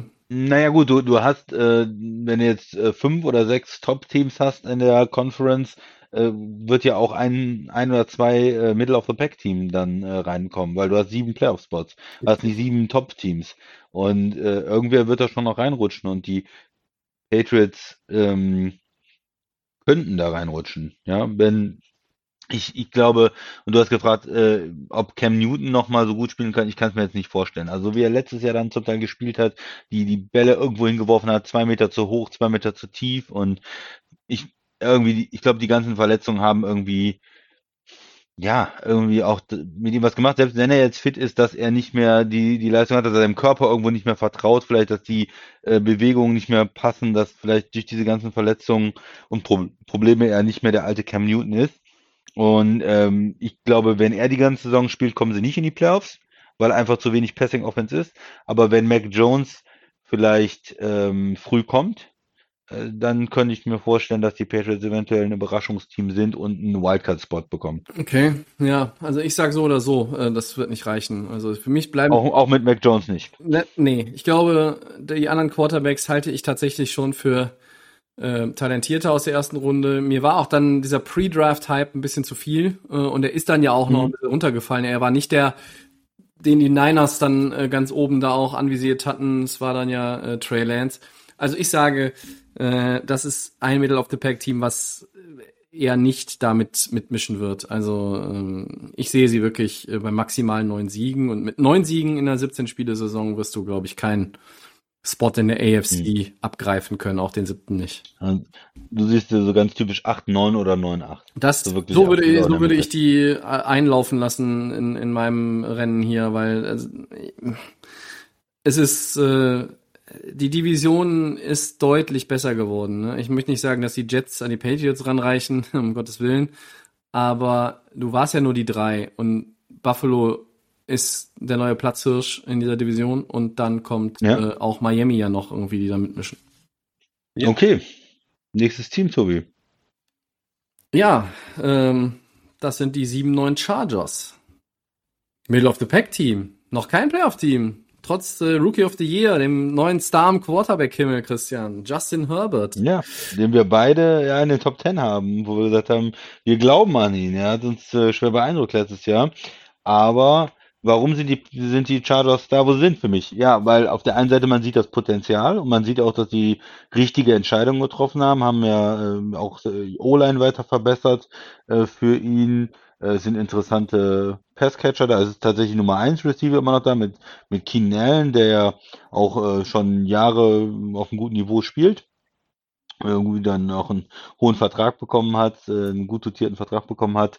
Ähm, und in der Defense sind auch einige Stars, aber was, was mich jetzt daran noch hindert, zu sagen, die Chargers äh, sind ein Top-Team, man hat einfach schon zu oft die Hoffnung in die Chargers gesteckt. Ja, wir haben vor Jahren hier schon gesessen, vor zwei, drei, vier Jahren und dann haben wir gesagt, ja, die Chargers und damals noch mit Phil Rivers und wenn die das alles mal auf die Platte und wenn sie nicht immer verletzt wären und wenn sie einen guten Coach hätten, äh, dann, dann würde es laufen und, und es war aber immer irgendwas. Ja, sie haben ähm, letztes Jahr äh, auch irgendwo unterm Coach gelitten, jetzt mit Brandon Staley ist natürlich ein besserer Coach, aber der muss auch erstmal zeigen und äh, die ganzen Verletzungen, müssen sie auch erstmal zeigen. Sie haben zum Beispiel ja äh, einen äh, Brian Bulaga auch als Right Tackle. Na, weiß man natürlich auch von den äh, Packers. Es ist ein älterer Spieler, der auch öfters mal verletzt ist. Ne? wenn man so Free Agents dann reinholt, auch ein Keenan Allen war öfters mal verletzt. Und dann kann das natürlich auch schnell in der, ähm, in der Offense dann auch anders aussehen, dass man nicht mehr, ja, auf dem Papier sieht alles gut aus und dann hat man ein paar Verletzungen und dann sieht das Ganze schon nicht mehr so attraktiv aus und man sagt sich, hm, warum ist denn Justin Herbert dauernd unter Druck? Ja, weil da vielleicht zwei Spieler aus der O-Line fehlen. Und äh, ja, wie gut auch ähm, Slater, der Left Tackle, äh, First Round Pick einschlägt. O-Line Tackle kann gut sein in der ersten Runde, aber kann natürlich auch ein bisschen brauchen und im ersten Jahr äh, ein bisschen Probleme haben, sich auf ähm, ja, die, die, die Geschwindigkeit der NFL dann auch einzustellen. Und äh, das sind so die Gedanken zur Offense. Auf dem Papier, Tackle geholt, Center in Free Agency geholt, Right Tackle letztes Jahr besetzt, ähm, sieht, äh, Receiver haben sie, Quarterback haben sie, Running Backs haben sie, sieht auf dem Papier alles erstmal gut aus. Wenn alle fit bleiben, sollte es gut sein. Aber einige Spieler mit ähm, Verletzungshistorie und damit auch irgendwo ein bisschen mit einem Fragezeichen. Wie siehst du die Offense von den Chargers? Mm, prinzipiell erstmal nicht schlecht, weil sie an der Line was gemacht haben. Wenn die Line funktioniert, funktioniert die Offense. Da besteht eigentlich kein Zweifel. Trotzdem, mir fehlt so ein bisschen der dritte Receiver hinter Keenan Allen und Mike Williams. Und mhm, ähm, ja. einfach, was halt für die Defense auch gilt, gilt für die Offense. Du hast es angesprochen. Das ist die Stabilität, die physische Stabilität. Die gesunden Chargers sind ein Team, was im Gegensatz in meinen Augen jetzt so, oder meinen Gedanken vor der Saison, im Gegensatz zu den Patriots, die können an diesen diese Playoff-Spots ranreichen. Die spielen zwar in der Division mit den äh, Chiefs, aber die können da ranreichen, wenn das gut funktioniert. Du darfst auch nicht vergessen, die waren letztes Jahr, ähm, äh, hatten die eine Top 10 Offense, waren die Neunter und die hatten eine Top 10 Defense als, als Zehnter. Und wie kannst du dann 7-9 sein? Ja, weil dein Coach auch dich vercoacht hat in, in vielen entscheidenden, ja. in, in den vierten Quarter. Ja, die ja. haben so viele Spiele mit, waren One-Possession-Games, die sie verloren haben, weil dann einfach irgendwas nicht gepasst hat. Ähm, klar, du konntest bei den Charts immer sagen, äh, du warst gebeutelt, Defense, ähm, äh, immer äh, natürlich der zentrale Punkt in der Secondary, Dervin James, der nicht gespielt hat. Ähm, Joey Bosa war halt auch nicht immer die ganze Saison dann so richtig fit und okay. Aber ähm, wenn du, wenn du diese Foundation schon eigentlich hast und, und letztes Jahr gezeigt hast, dass du mitspielen kannst, dann ja, könnte man jetzt argumentieren, die könnten doch auch ein Playoff-Team sein. Mhm, ja, wenn alle stabil sind, gerne, aber ich habe, äh, als du äh, quasi auch abgestimmt hast, wir stimmen uns ja immer vorher ab, wer kommt in welchen äh, Vorschauteil rein, habe ich dir auch nicht widersprochen. Ich habe deine Liste gesehen und habe gedacht, ja, gehe ich mit. Chargers, ich würde sie gerne eine äh, Kategorie höher hängen, aber ich kann es nicht guten Gewissens. Ne? Also da möchte ich erstmal sehen, äh, A, dass Herbert das Jahr bestätigt. Ich traue ihm das zu, habe ich oft gesagt. Trotzdem mal noch so ein bisschen abwarten, ein, zwei Fragezeichen. Neuer Head Coach, das ist halt auch ein anderes System. Und einfach hier das absolut Wichtigste ist die Stabilität. Ist die Physis der äh, Chargers-Spieler wirklich, ähm, ja, ist sie wirklich so gut? Ja, also dass, dass das Team stabil genug bleibt, dass die Starter nicht ausfallen und dann können sie da irgendwie auch natürlich äh, irgendwo noch, noch mitmischen. Aber ich habe mal in den Schedule geguckt, Christian, in den ersten sechs Spielen. Äh, vier der ersten sechs Gegner heißen Dallas, Kansas City, Cleveland und Baltimore. Ähm, das ist schwer. Ja, wenn du, wenn du 2-4 startest, äh, rennst du natürlich schon auf jeden Fall hinterher und dann wird's ultra schwer, ne? Aber, also du musst irgendwo von Anfang an auch gegen diese Top-Teams, das sind alles Teams, die äh, drei waren in den äh, Playoffs äh, und äh, Dallas ist ein Team, was halt viele dieses Jahr auf dem Zettel haben in, für die NFC-Playoffs. Ja, äh, da musst du aber mal mindestens zwei von denen auch schlagen. Ähm, dann kannst du da für Alarm sorgen. Ansonsten wird's äh, eher schwierig. Dann spielst du wieder von hinten, ne? Ja, Nee, absolut. Ähm, noch zu, eben zum dritten Receiver. Im Prinzip wird das ja wahrscheinlich äh, Jared Cook sein dann, äh, der als Ersatzmann jetzt für äh, Henry gekommen ist, für den Tight End, der nach New England gegangen ist, haben sie Cook von New Orleans geholt. Das ist so ein bisschen der äh, Wandervogel auch äh, der NFL als Tight End, der jetzt in den letzten ja. Jahren, der war in New Orleans, davor war in Green Bay, ähm, ganz früher in Tennessee, äh, viel rumgekommen ist. Und äh, ja, der kann aber immer noch, der ist zwar ich würde sagen fast so alt wie wir, aber der kann immer noch ähm, so, ja, vielleicht 600 Yards oder sowas, kann er durchaus noch äh, auch holen und ist dann da vielleicht der Nummer drei äh, Passempfänger. Äh, Eckler haben sie, der auch als Running Back viele Catches holt. Also ja, ja vielleicht braucht man den Nummer drei Receiver auch nicht so, aber du, du hast natürlich recht. Das ist irgendwo, könnte man sagen, eine Lücke, äh, die noch da ist. Da wissen wir auf jeden Fall nicht genau, wie sie es besetzen werden. Äh, zur Defense, ja, es hängt super viel von Bosa ab. Ja, das ist für mich äh, in der in der Pass Rush vorne ist es erstmal der entscheidende Mann. Äh, es ist ja früher so gewesen, dass er da noch ein bisschen ein bisschen mehr Hilfe gehabt hat und jetzt ist er der der Spieler, der es eigentlich richten muss. Ne? Wenn man jetzt äh, sonst so guckt, äh, Kyler Fackrell, den sie von den Giants dazu geholt haben, vielleicht noch ein bisschen als Outside Linebacker als Ersatzmann, ja. äh, der wird ja nicht so viel äh, bringen. Mm, ja, und sonst liegt die Stärke dann wiederum mehr in der, in der Secondary, dann mit Devin James, äh, mit äh, Chris Harris, den sie auch verpflichtet haben. Hm. Hm. Ja, die Defense, hm, da war, glaube ich, schon mal mehr Talent. Das ist also, richtig. Das ist ja. wieder ein bisschen, ein bisschen zurückgegangen, hm. vielleicht auch. Das ist nicht mehr, nicht mehr ganz so gut. Und vor allem, wenn Bosa ausfällt, dann äh, gefällt mir die Defense eigentlich nicht mehr so. Ja, wobei das natürlich. Kann man natürlich über viele, über viele Top-Spieler sagen, aber da ist nicht so viel Talent in der Defense, nicht so tief besetzt, finde ich. Wobei du auch natürlich viele First-Round-Picks hast, ne? nicht nur Bosa, Jerry Tillery, du hast äh, ne Kenneth Murray, Dervin James und ähm, Chris Harris ist ein erfahrener Mann, hast du auch schon gesagt. Und Asante Samuel kommt als Second-Round-Pick rein, Asante Samuel Jr. Ähm, also, ja, weiß nicht, vielleicht äh, kann sich da irgendwie eine neue äh, gute Defense neue Generation zusammen, zusammenbrauen so ja. und bilden, aber ja, so ein paar Fragezeichen. Ja äh, hat man bei den Chargers Murray habe ich, sind sie auch. Habe ich noch keine abschließende Meinung zu. Nee, ich auch nicht. Also, da kann noch mehr kommen, bitte, ne? Weil sonst wird's auch ja. First Round Pick irgendwo, ja, ist ein bisschen, noch ein bisschen ausbaufähig. Noch ein bisschen ausbaufähig, ja, genau. Habe ich jetzt noch nicht als Top-Spieler auf dem Zettel, muss ich sagen. Nee, nee, nee, noch nicht, das stimmt. Aber ich bin bei der Offense insgesamt äh, optimistischer. Also ich glaube, die Stärke wird eher die Offense sein und die Defense mhm. muss okay spielen. Aber die Offense kann ja potenziell auch eine Top 3 Offense sein in der Liga oder zumindest Top 5, denke ich mal. Von dem Talent, äh, so wie, wie Herbert auch gespielt hat, ähm, mit der noch Verstärkung der O-Line, ginge das, wenn alle fit ja, bleiben. Ne? Ja. Und die Defense, wenn die dann irgendwie auf Position, ja, weiß ich nicht, 15 ist, dann reicht das ja äh, eigentlich für die Playoffs. Könnte. Wenn man sich nicht so dusselig anstellt wie letztes Jahr. Das ist es, ne? Also wenn du wirklich mit der Offense und der Defense in den Top 10 bist und du hast wieder einen Losing Record, dann kann irgendwas nicht stimmen. Ne? Also wenn du diese äh, das Spiel zu Ende zu spielen und wirklich diese vier Quarter durchzuziehen auf dem stabilen, auf einem stabilen Niveau, dann, dann Ja, und- sieht's glaube ich schon ganz anders aus. Und man darf Special Teams nicht vergessen. Ne? Die Chargers auch äh, notorisch bekannt dafür, äh, bei Special Teams schlecht zu sein, in den ungünstigen Situationen ähm, Fehler zu machen oder einen Kick zu verschießen oder sowas. Ne? Auch das ist richtig. Da äh, ist dann Special Teams Coach Darius Swinton gefordert. Schauen wir mal, was der so mit denen anstellen kann. Ja. So, Also für uns ein Middle of the Pack Team mit Upside. ja, Können, also wenn es richtig gut läuft, sind sie da irgendwie noch mit Kansas City dabei, äh, am, zumindest eine Zeit lang um den Divisionstitel und kommen in die Playoffs. Und äh, wenn es schlecht läuft, sind sie halt irgendwie, ja, aber sechs Siege oder so, äh, sieben Siege, drunter gehen die ja nicht. Nein, nein, nein, drunter nicht. Äh, Also ich glaube, äh, 7-9, wenn du jetzt irgendwie sagst, die würden das extra Spiel verlieren, und 7-10 ist so, glaube ich, äh, der Floor und äh, ich traue ihnen sogar, wenn alles perfekt läuft, 12 Siege zu. Aber äh, wie gesagt, da musst du halt auch viele von den guten Teams schlagen, gerade am Anfang. Gut, gut. Ein weiter. Okay. Dolphins. 10-6 letzte Saison.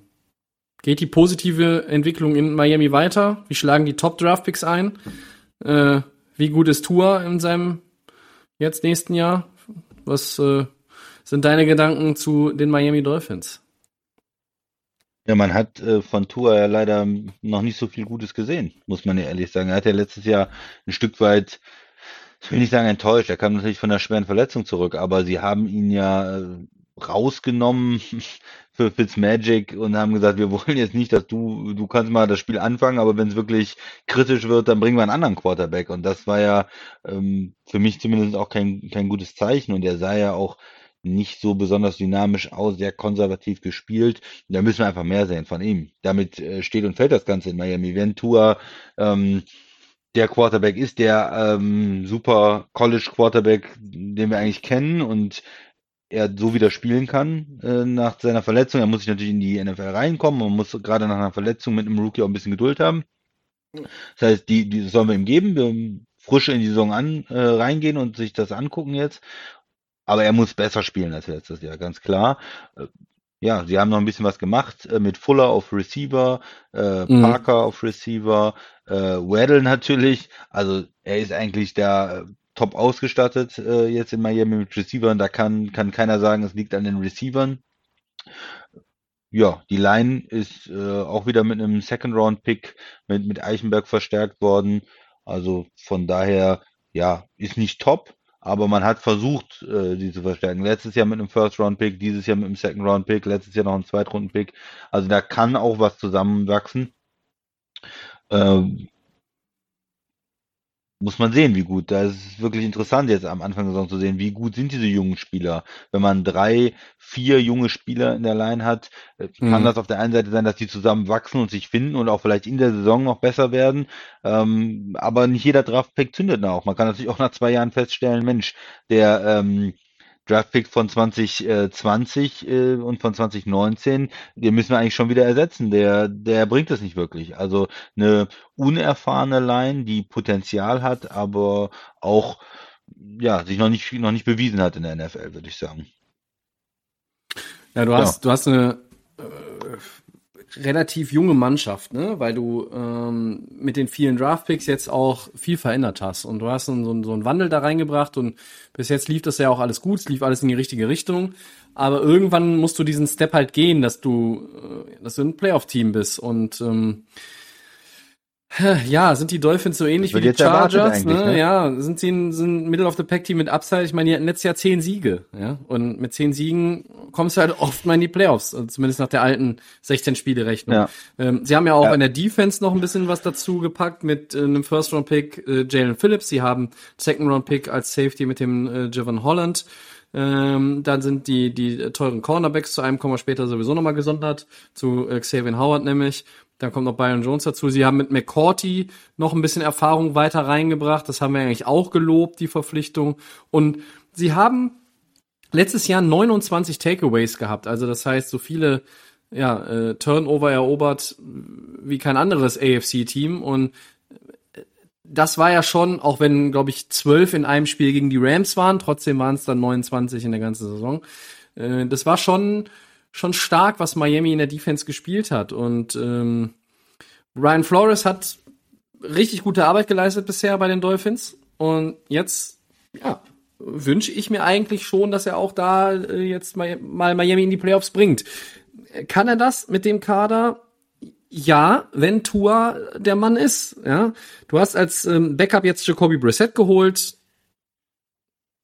denn wir wissen, okay, ja, denn wir ja. wissen, Mr. Fitzmagic ist ja nicht mehr da. Ja, ja. Ähm, da kann man mit arbeiten. Du hast dann noch zu Miles Gaskin im Backfield auch nochmal Malcolm Brown. Das ist auch eine gute Addition, wenn du jetzt nicht mit dem, den, den, wenn das nicht dein, dein Leading Rusher sein soll, der bei den Rams auch äh, ganz gut eigentlich ausgesehen hat in den letzten Jahren. Ja, Miami ist ein Team. Hm. Äh, ich glaube, von den Middle of the Pack Teams. Es ist so ein bisschen wie bei, wie bei, ich halte sie für talentierter als New England. Es ist aber trotzdem ein bisschen wie bei New England, denn was ist, wenn der Quarterback nicht funktioniert? Dann hast du eigentlich, dann bist du im Mittelfeld gefangen. Dann werden sie auch mit Tour oder mit Brissett, wer auch immer dann spielt, werden sie Spiele gewinnen. Aber ob sie dann nochmal zehn gewinnen ähm, und ja, ob zehn dieses Jahr dann mal so reichen, also da muss man sich ja auch erstmal so ein bisschen umorientieren mit den 17 Spielen, ist schwierig. Für mich bleiben sie Middle of the Pack Team, haben auch Upside. Ich hab, finde, sie haben ein bisschen weniger Upside als die Chargers. Ja, weil wir vom Quarterback auch einfach noch nicht noch nichts gesehen haben. Ne? Da muss er jetzt die Post abgeben. Der ist in seinem zweiten Jahr. Er hat jetzt die Receiver und man muss zumindest was sehen, dass er mal ein Comeback hinlegt, dass er mal ähm, mal nicht nicht konstant jedes Spiel über 300 Yards oder so, aber immer mal so so Spiele auch zwischendurch hat, wo die mal äh, 35 Punkte machen und wo er mal wirklich äh, vier Touchdowns hat oder sowas, dass dass man sagt, oh Tour, ja, das möchte ich eigentlich sehen von Miami, dass sie sich sicher sind, dass er der richtige Quarterback ist. Weil sonst müssen sie eigentlich nächstes Jahr wieder was tun, weil dann ist er in seinem dritten Jahr und äh, oder würde in sein drittes Jahr gehen und sie haben die äh, First Round Picks, ne? Sie haben ja auch eine Menge Picks und äh, können ja auch äh, hochtraden, können ähm, dann auch wieder jemand anders holen, wenn sie jetzt sagen, wenn man merkt, er ist es nicht. Ne? Und deshalb ist das zweite Jahr für ihn extrem wichtig. Nicht, dass er auf dem MVP-Niveau spielen muss oder so, Nein. aber man muss wie bei bei Herbert oder auch wie bei vielen anderen Quarterbacks dieses Gefühl haben, er ist es, er kann das Team führen, er kann Spiele gewinnen. Es ist nicht, man gewinnt trotz Tour, sondern wegen Tour auch mal Spiele. Und letztes Jahr war das einfach irgendwo nicht der Fall. Ja, und die, die, die Offense, es muss auch insgesamt ausgeglichen sein, dass sie mehr von der Offense leben, mehr vom Passing Game leben. Mit den Investitionen in die Receiver musste eigentlich so ein bisschen die Post abgehen. Das möchte ich eigentlich sehen. Und ähm, ja, was hält das Team zurück? Ja, die ich habe es eben gesagt, die relativ junge Line mit äh, vielen Spielern, die im ähm, ersten oder zweiten Jahr sind. Das äh, kann noch ein bisschen dauern. Da werden auch einige Sex passieren, gehe ich mal von aus. Und auf der anderen Seite in der Defense, Secondary auf jeden Fall stark. Wo, was mit dem Pass Rush? Der kommt natürlich, wenn man gute, äh, eine gute Secondary hat, weil einfach der Quarterback ähm, wenig Möglichkeiten hat, äh, irgendwo hinzuwerfen, aber es muss äh, in Miami dann auch so sein, dass viele Spieler irgendwie 5, 6 haben, weil der absolute Top-Pass-Rusher oder ähm, eine Top-Front haben sie eigentlich nicht. Ja, also wenn ich da nochmal ne? drauf gucke, ich weiß nicht, Christian Wilkins war jetzt in seinen ersten beiden Jahren noch nicht so auf diesem äh, Niveau und ist der, ja, weiß nicht, Andrew Van ja. Ginkel war letztes Jahr auch einer, der mal so ein Zeichen gesetzt hat und auch mal für einen Sack gut war ähm, der dann quasi aus der zweiten Linie kommt. Aber ja, ich sehe, was du meinst. Äh, das hat man dann vielleicht der First Round Pick, äh, aber das sind ja in der in der Front Seven dann schon sind nur dann drei Spieler, wo man wirklich sagt, mhm. die die machen vielleicht einen Unterschied. Ne? Ist nicht so viel. Ähm, wo würdest du den jetzt im Vergleich zu den, den Patriots und Chargers einsortieren? Also ist also auch ein Team mit, mit Upside oder glaubst du, das ist schon eher das stagniert jetzt eher so in, in äh, Miami, dass eigentlich die Playoffs selbst bei gutem Verlauf der Saison nicht. Doch, bei gutem Verlauf und es, es hängt für mich bei, am Quarterback. Ne? Mhm. Wir haben gesehen, der Coach ist eigentlich gut ja. und äh, hier hängt es nicht so wie bei den Chargers an Verletzungen. Sehe ich jetzt nicht bei einem relativ jungen Team, dass es da so sehr an Verletzungen ähm, irgendwo hängt. Nein, und es hängt hier wirklich an am Quarterback. Wenn er sich entwickelt, dann können sie in die Playoffs kommen. Und wenn er ähnlich spielt wie letztes Jahr, dann kommen sie nicht in die Playoffs. Vielleicht ein bisschen eine simple Analyse, aber ja, aber ich glaube, bei das- Miami das glaub ich einfach wirklich bei zu. Ja, ja, ja. Kann ich mich eigentlich auch noch Die haben anschließen. ja auch keine zweite Option. Ja- Jacoby Br- Brissett ist äh, nett, aber das ist ja auch nicht, äh, dass man sagt, äh, man hat jetzt hier zwei First-Round-Picks und kann noch mal irgendwie was machen oder ja. Hat man auf Quarterback selten, habe ich gehört. Ja. Hat man auf Quarterback selten. Wenn man zwei hat, hat man keinen. Aber hier ist es auch so, ja, der kann jetzt mal, wenn Tour verletzt ist, mal ein, zwei Spiele auch irgendwie ähm, vielleicht 1-1 gehen dann und das Ganze irgendwie am Laufen halten. Aber ist ja auch keine wirkliche Option. Ist ja ein Backup einfach auch. Ja. Miami, ich bin sehr gespannt auf diese Connection zwischen Tua und Jalen Waddle. Das könnte so ein, so ähnlich wie, wie Jama Chase mit Burrow in Cincinnati. Könnten so Dauergäste in den Highlight-Videos werden, ja. Ja, wenn- aber Fuller ist wenn- natürlich auch- Fuller war er- letztes ja. Jahr eigentlich fit, ne? Dann war er suspendiert, äh, irgendwie am Ende. Der körperlich fit geblieben, hatte da eine gute Saison noch. Und der bringt auch mal ein bisschen Parker Erfahrung spielt rein. ja immer mal gut. ja, aber auch um Vertrag zu bekommen, spielt dann wieder wechselhaft, Ja. ne, ja. Aber insgesamt, wenn du drei so, so Spieler hast, dann ist es schon, habe ich da ein ganz gutes Gefühl, weil wenn einer nicht zündet, ähm, ja, hast du dann, du hast schon eine Qualität jetzt mit den drei Receiver, Eigentlich schon. nicht beschweren. Eigentlich schon. Das hat sich schon verbessert. Ja, ja gut, äh, aber auch Miami bei uns, die Dolphins, ein Middle of the Pack Team, genau wie das nächste Team, die wir normalerweise ja auch Richtung Playoff-Kandidaten geschoben hätten, aber da fehlt einfach mal der Quarterback, da fehlt ein Starting Guard, der wichtigste Mann der O-Line und vielleicht oder der beste Mann der O-Line. Wir reden von den Colts, die waren letztes Jahr L5, Christian, waren in den Playoffs, Philip Rivers ein Jahr, dann ist er gegangen, in Rente gegangen. Äh, jetzt die Verletzungen von Carsten Wentz, von Quentin Nelson in der Line. Ich sehe viel Talent. Ähm, und wenn die Starter nicht zu spät zurückkommen, dann mischt er noch um die Playoffs mit. Aber ist natürlich erstmal ein, ein Brett, was du da bohren musst mit den Ausfällen, oder? Ja, das ist auf jeden Fall. Also, du, du bist ja von den Quarterbacks, äh, ist ja eine, eine Geschichte jetzt bei den Colts. Du hast noch Andrew Luck, denkst dir, alles ist gut, der geht weg, dann hast du ein Übergangsjahr, wo du ähm, mit äh, Jacoby Brissett dann gespielt hast, dann äh, Philip Rivers, äh, der ist nur ein Jahr da, da denkst du dir, okay, mit dem Veteranen kommen wir weiter. Es war ja auch nicht alles schlecht, es war okay irgendwie, aber auch nicht großartig. Jetzt ist er weg, dann macht man den Trade für Wentz äh, mit viel Risiko natürlich auch verbunden, weil er letztes Jahr schlecht gespielt hat. Der ist jetzt auch wieder verletzt. Ähm, ja, schwierig für die Colts Fans auch, sich da irgendwie eine, eine Meinung über ihr Team zu bilden. Jetzt ist im Moment, wir haben ja noch keinen Move gemacht. Äh, Jacob Eason dann, äh, der Viertrunden-Pick, erstmal der Starter, denke ich mal. Ja. Heute habe ich Und- gehört, im Training äh, hat äh, sechs War Stunden gut. Pick Sam Ellinger die äh, meisten Raps irgendwie übernommen, aber ja. Ja, der, Ich weiß der nicht, ist auch noch da. Okay, wenn sie mit, Ja. einem- mit einem Sechstrunden-Pick äh, sehr ungewöhnlich, sage ich mal, den starten zu lassen. Äh, Brad Hunley steht auch, glaube ich, noch im Mhm. Kader, ne? der äh, früher mal bei den äh, Packers Backup war.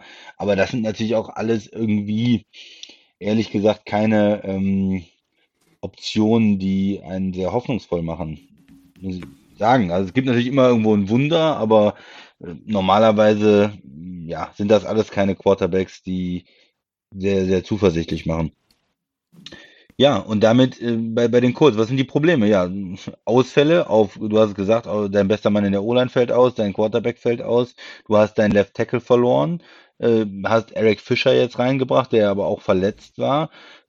Das heißt, in der O-Line, man hat gute Spieler noch, Ry- Ryan Kelly, äh, Braden Smith, Ja, äh, mit der dem mit dem neuen Vertrag, der Right ja, Tackle. genau. Das heißt, das ist nicht alles schlecht, aber auf der anderen Seite hast du jetzt auch Lücken. Ne? Die linke Seite, Left Guard, Left Tackle ist jetzt erstmal eine Lücke, ähm, wo man erstmal gucken muss, äh, wie man, wie man da äh, agiert. Quarterback ist natürlich ein großes Problem und auch sonst die Offense von den Skill Position Spielern für mich ist gut, aber auch nicht großartig. Also Running Back auf jeden Fall gut besetzt mit, mit Taylor und mit Marlon Mack, der immer noch da ist und, und Hines. Naheem Heinz, ja.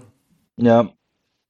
Receiver. Ja, Ja, das ist ja so diese, diese, diese hm. Zweitrunden-Picks, ne? Was ist mit denen? Was ist mit Pittman? Was ist mit Paris? Sind die jetzt auch mal in der Lage, irgendwo eine wirklich tragende Rolle über einen längeren Zeitraum Ja. einzunehmen? Ne? Das, das war Pascal halt auch nicht so. Ja, nicht, nicht so schlecht, ne? Dieser Zach Pascal auch zum Ja. Teil. Ja. Aber nicht untalentiert, nicht schlecht, aber auch nicht super gut. Und wenn dann immer noch äh, Tibor Hilton eigentlich dein, dein bester Receiver ist, äh, der ist ja auch schon ein bisschen älter mittlerweile. Und als Nummer 1 Receiver, du hättest halt ganz gerne, dass sich zumindest von den anderen einer entwickelt, wo man ja sagt, okay, der ist jetzt der Nummer 1 Receiver und Hilton wäre vielleicht ein, am besten in der Nummer 2 Receiver-Rolle auch irgendwo aufgehoben. Mhm. Ja. Okay, Tight End Jack Doyle ist, ist okay, denke ich insgesamt die Offense eigentlich gut, wenn alle fit wären, aber ohne Quarterback und ohne Guard mit Fragen in der O-Line, kann ich mir auch vorstellen, dass das bei den Colts ähm, nach hinten losgeht. Und ich bin ein bisschen pessimistischer mittlerweile bei den Colts. Also grundsätzlich schon, glaube ich, bist du etwas optimistischer als ich Richtung Colts gewesen, so in den letzten ein, zwei Jahren. Und ja, im Moment kann ich mir das irgendwie nicht vorstellen, wenn die in die Playoffs kommen sollen. Können sie das irgendwie mit der Offense jetzt halten? Ist das nicht ohne Quarterback eine der schlechteren Offense der Liga? Versucht man da extrem viel über den Lauf zu gehen, aber mit einer linken Seite der O-Line, die nicht eingespielt ist, ähm, mit, oder damit Spielern, die von Verletzungen zurückkommen, wie gut sind die dann auch direkt nach ein paar Wochen, wenn man dann versucht, auch die vielleicht zu früh zurückzuholen? Hm. Und in der Defense, ich finde, die Defense ist gut, die hat Qualitäten. Ähm, DeForest Buckner ist natürlich ein Star einfach in der Line. Äh, Darius Leonard haben wir heute viel drüber gesprochen, ist ein Star-Linebacker, der ja, auch extrem absolut. gut bezahlt ist. Äh, das heißt, da sind, sind gute Spiele dabei. Und sonst haben sie viele ordentliche, viele Zweitrunden-Picks, viele Drittrunden-Picks drin und viele Leute, die einfach ihren Job auch gut machen. Ne? Aber reicht das? Äh, weil für mich ist es auch keine ähm, keine Top 5 Defense. Sorry, ich glaube, da sind andere Defenses in der Liga besser besetzt insgesamt und haben mehr Impact-Spieler, mehr Stars. Und die Offense sehe ich am Anfang der Saison relativ schlecht. Und ich glaube, sie, sie starten schlecht und, und vielleicht, wenn es wiederkommt, bekommen sie dann nochmal einen besseren Lauf. Aber sie werden auch schwierig zu spielen sein. Vielleicht mit dem Running Game und mit der Defense. Aber Playoff sehe ich da nicht bei den Colts, Tobi. Nee, durch die Verletzung von Wenz, muss ich auch hier sagen, bin ich mit Middle of the Pack absolut konform, weil du weißt ja auch nicht, wann spielt er wieder. Diese Ausfallzeit fünf bis zwölf Wochen, das ist halt so vage, ne? Also du weißt es jetzt noch nicht. Das, das kann dann kurz sein. Er verpasst vielleicht nur ein, zwei Spiele, er verpasst vielleicht sechs Spiele. Und das macht dann schon einen riesen Unterschied. Ähm, guck dir das Auftaktprogramm an. Seattle, Rams, Tennessee, Miami, Baltimore. Ohne, ja, ohne, ohne Carson Wentz ist es 0-5 in meinen Augen. Ja, oder dass du in 1-4 gehst, dann hast du schon mit den Playoffs wenig zu tun. zu tun. ja. ne? Und das ist dann schon nicht mehr zu kompensieren. Ja, eben. Also Tennessee ist durch die Verletzung jetzt auch endgültig der Favorit. Das haben wir ja schon besprochen. Ähm, ich finde, der Vorteil ist, klar, also die Verschiebungen in der O-Line, Verletzung, Quarterback, das ist ein, aber in der Defense, du bist halt eingespielt. Ähm, du hast das Talent, ja. bringst noch mit äh, Quitty Payne noch einen weiteren äh, Edge Rusher rein äh, als Rookie, ein First Round Pick. Das fehlt ihnen noch irgendwie ne? so ein bisschen, ne? Das ja. fehlt ihnen noch ein bisschen und du hast äh, gute Special Teams, ja. Also ähm, ich finde ähm, mit mit ähm, Rodrigo Blankenship äh, hast du einen wirklich guten Kicker da letztes Jahr gefunden. Respect the Specs. Äh, ja. Fantastisch, hat mir im Fantasy-Team viel Freude bereitet bei mir.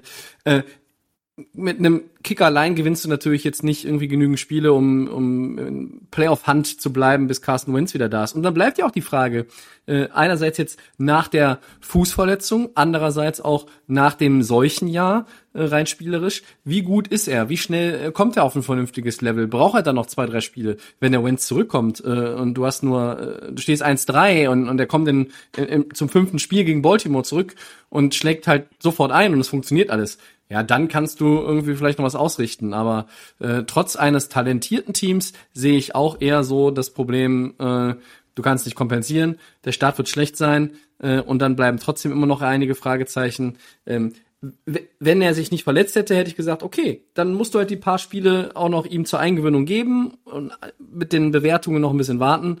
Aber jetzt wird das äh, Middle of the Pack aber sowas von sein. Also ich sehe die Colts Heute, wenn du mich fragst, irgendwo bei auch 8, 9, leider nur. Ähm. Und ich, ich, hab, ich kann mir sogar ähm, ein Szenario vorstellen, wenn es in Jacksonville richtig gut läuft und die Codes mit diesem schweren Startprogramm irgendwie nach unten zeigen und dann Wenz vielleicht noch Komplikationen nicht so richtig zurückkommt oder einfach schlecht Mhm. spielt, dass es sogar noch da den Switch gibt, dass Jacksonville äh, quasi als Außenseiter äh, eher was mit den Playoffs zu tun hat äh, als als die Colts und die dann vielleicht in der Division ähm, runtergehen nur auf Platz drei. Das kann, Ja, kann gut wirklich sein, ja. Und vielleicht ist das für die Colts langfristig sogar besser, weil eventuell mit einem hohen Draft-Pick, wenn du jetzt wirklich in solchen Jahr hast, dass du dann den Quarterback auch mal da rankommst oder da hochtraden kannst, um da irgendwie jemanden zu haben, wenn es mit Vance nicht läuft. Du hast gesagt, es ist keine Garantie, dass er ähm, wirklich ein Franchise-Quarterback jetzt ist, nach Ja. dem letzten Jahr. Ich glaube, in der Nee, nicht so. AFC South kann man definitiv nur sagen, die Titans sind der ganz klare Favorit. Also, ich glaube, die, es gibt, selbst die, die äh, Division der, der Chiefs sehe ich nicht so deutlich. Ähm, wenn du halt die Chargers noch irgendwie vielleicht nach oben orientieren lässt, äh, weil da, also, wer soll Tennessee, ich glaube, Tennessee ist ungefährdet. Das kann man jetzt, glaube ich, leider so, so sagen. Ja, müssen wir uns mal dann äh, nächste Woche angucken. Die Titans, da habe ich ein paar Fragen in der Defense, aber die Offense ist schon ziemlich gut, denke ich. Ja. Gut, gut. Ein Team haben wir noch, Christian, Middle of the Pack AFC. Und das ist ein Team, das ja letztes Jahr ziemlich lange ungeschlagen war. Das ist ein Team, das in den Playoffs war. Und das ist Ja. ein Team, das in den Playoffs aber mal so richtig den Popo versohlt bekommen hat. Die 12-4 Steelers. Wie können wir die denn zu Middle of the Pack orientieren, schieben, einordnen? Erzähl mal, was bringt uns beide dazu zu sagen, das ist kein Playoff-Team in unseren Augen? Ja, gibt es bestimmt ein paar äh, Nachrichten von Steelers-Fans.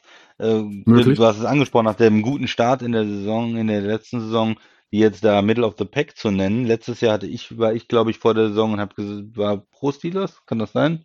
Ja, Ähm, der Max weiß gar nicht war mehr. eher äh, skeptisch gegenüber den Steelers. Ja. Genau, ich glaube, der, der Max war da ähm, skeptisch. Jetzt diesmal waren wir uns, glaube ich, relativ schnell einig. Ja, warum? Ähm, das ist natürlich nicht nur das letzte Spiel in der Saison, wo man äh, zu Hause gegen Cleveland verloren hat. Und das hatte ja so ein bisschen dieses Wachablösung in der Division. Cleveland, die immer irgendwie unten waren. Ben Roethlisberger hat ja einen wahnsinnigen äh, Rekord auch gegen Cleveland immer gehabt. Und jetzt kommen sie in den Playoffs und, und schlagen Pittsburgh und übernehmen die Division. Und du hast Baltimore drin, die auch auf dem gleichen Level eigentlich wie die Steelers in den letzten Jahren immer waren. Und jetzt hast du da auf einmal zwei Teams drin mit jüngeren Quarterbacks, ähm, die scheinbar erstmal ja irgendwo da vorne, äh, davor sind. Ähm, das ist der eine Punkt, aber für mich einfach auch, was, was hat er noch im Tank, äh, Rodelsberger? Letzte Ja. Saison, es war irgendwie komisch. Am, die Defense hat gut gespielt, sehr gut gespielt, muss man sagen, aber die Offense nicht. Ja, es war, die waren zu konservativ zum Teil, sie haben nicht wirklich tief gespielt, trotz der vielen Receiver. Man hat immer gedacht, warum bringen sie es nicht so richtig auf den Platz?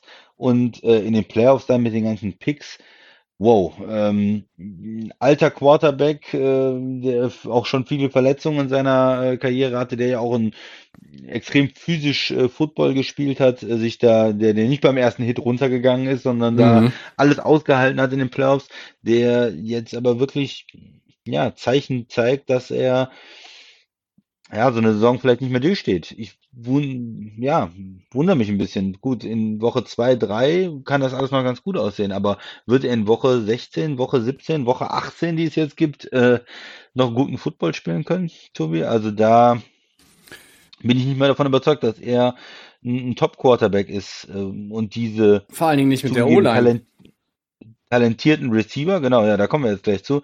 Talentierte Receiver, ähm, da haben die Steelers ja seit Jahren Händchen, immer wieder ähm, zwei Drittrunden-Picks zu investieren und tolle Receiver zu finden. Also sie haben ja äh, Chase Claypool letztes Jahr, ähm, Juju äh, ist immer noch da, den konnten sie ja nochmal überzeugen, weiterzuspielen, James Washington, also verschiedene äh, gute Receiver im Kader, aber die O-Line, ja, jede Menge Fragezeichen, ne? Du, du hast es angesprochen, Tobi. Was, was möchtest du zur äh, O-Line sagen? Wer ist für dich gut in der O-Line?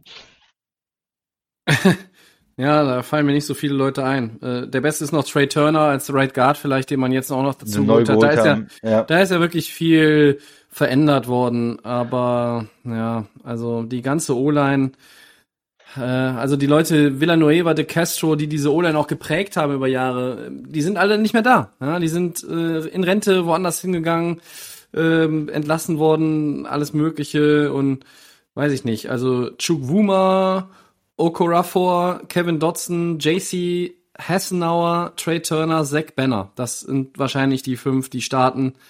Boah, also, und dann noch mit dem in die Jahre gekommenen Big Ben. Das wird äh, relativ schwierig. Und du musst ja irgendwo auch dich in der Offense mal ver verbessern. Ne? Du hast letztes Jahr äh, die schlechteste Run-Offense. Ähm, und auch für die Run-Offense brauchst du eine funktionierende O-Line. Und ähm, ja, wer sagt dir, dass die Defense, so gut sie besetzt ist, wieder äh, Top 3 Defense ist? Letztes Jahr war sie eine Top 3, war sie äh, die drittbeste Defense. Und wenn man Pittsburgh guckt, dann macht es halt nur mich Bock, diese Defense zu gucken, weil da super viele spektakuläre, talentierte, tolle Spieler drin sind. Ah, die Offense, ja, die Receiver, hm. Was ist mit Juju? Äh, kann er sich jetzt mal irgendwie aus diesem Sumpf wieder rausziehen? Äh, wie gut ist Claypool im zweiten Jahr? Äh, was mit Deontay Johnson? James Washington hat einen Trade jetzt gefordert, äh, habe ich gehört. Hm, okay. Äh, was mit Ray Ray McCloud? Ähm, das sind, du hast halt Eric Ebron und noch einen Second Runner und als, als Tight End auch noch mit Pat Fryermuth irgendwie noch geholt. Du hast noch einen Rookie Running Back mit Najee Harris. Ähm, ja, das ist alles ganz schön. Äh, aber ich glaube, mit der O-Line steht und fällt da alles. Und wenn sie das hinkriegen, okay, okay, okay. Offensive Coordinator Matt Canada, da bin ich gespannt, was er da zusammenbasteln kann äh, mit Mike Tomlin, dass das auch da irgendwie funktioniert.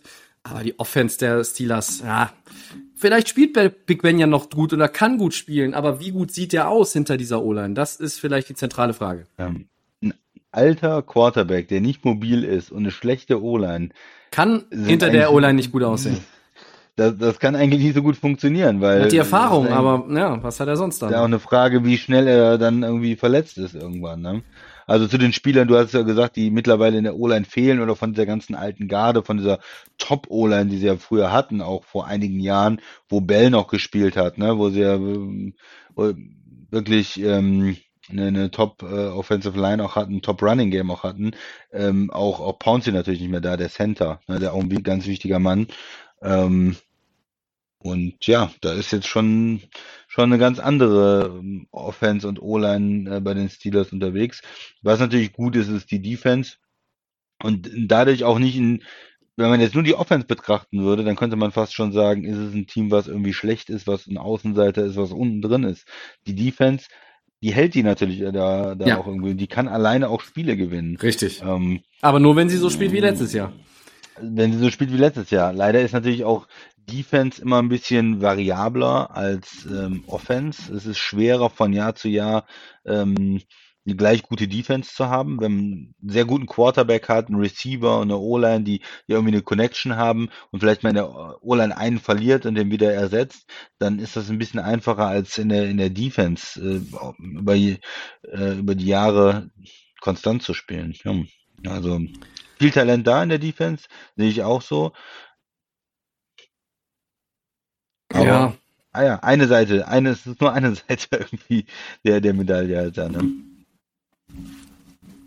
Ja, wenn du, wenn du sich, wenn du dich an Teams erinnerst, die über die Defense sich äh, so definiert haben, dass sie auch einen tiefen Playoff-Run in den letzten 10, 15 Jahren mal hingelegt haben, dann waren das aber auch, äh, zumindest war das eine Offense mit einem Game Manager als Quarterback, der kann Big Ben sein, ja. aber hinter einer guten O-Line und einem guten Run-Game. Und ein Run-Game ja. sehe ich da bisher nicht. Ich bin, vielleicht ist ein Najee Harris derjenige, der sie weiterbringt, aber ja, äh, viele, viele, viele Fragezeichen. Die Defense liest sich gut. Also ich meine, meine elf Starter, äh, da ist ja kaum einer, der äh, ja, abfällt der, der, der nicht irgendwie abfällt, ne? Du hast halt in der Line irgendwie Hayward, äh, Tyson Alualu und äh, Stefan Tuitt. Die Linebacker, ähm, TJ Watt, einer der besten Watt. Spieler überhaupt.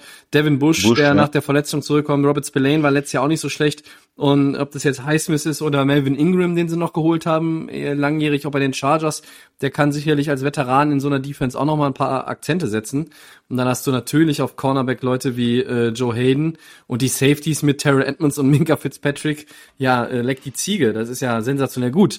Ja, das ist vielleicht das beste Safety-Duo der Liga, möglicherweise, ja. Ähm, ja. Aber die Defense muss ja auch erstmal so performen wie letztes Jahr. Und dann ja. reicht es für mich ja trotzdem nicht. Du musst, die Offense muss deutlich zulegen im Vergleich zum letzten Jahr. Sonst hast du als Middle of the Pack Team keine Chance, vielleicht oben so ein bisschen ranzureichen und irgendwo da reinzurutschen. Gerade auch, weil du in einer verdammt guten Division bist. Schwierigen Division, ja.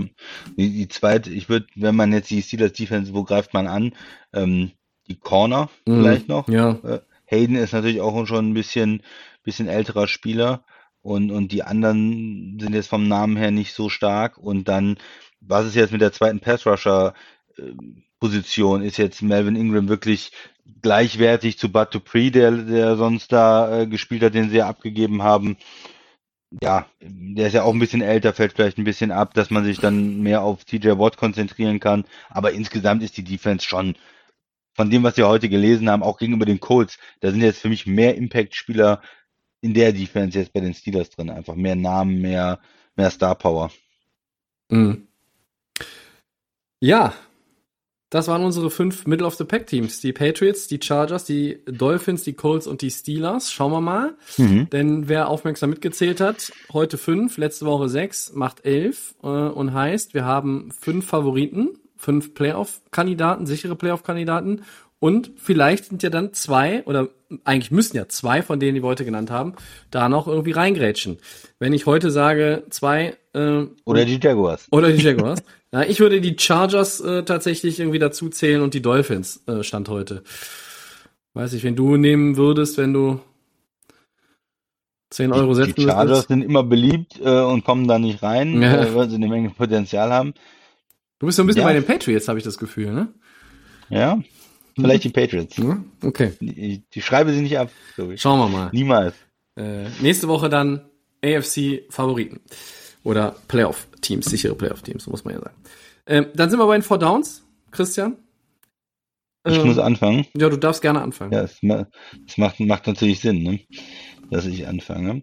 Äh, Sabian Howard haben wir eben angesprochen, ist happy jetzt. Äh, eine Restrukturierung seines Vertrags.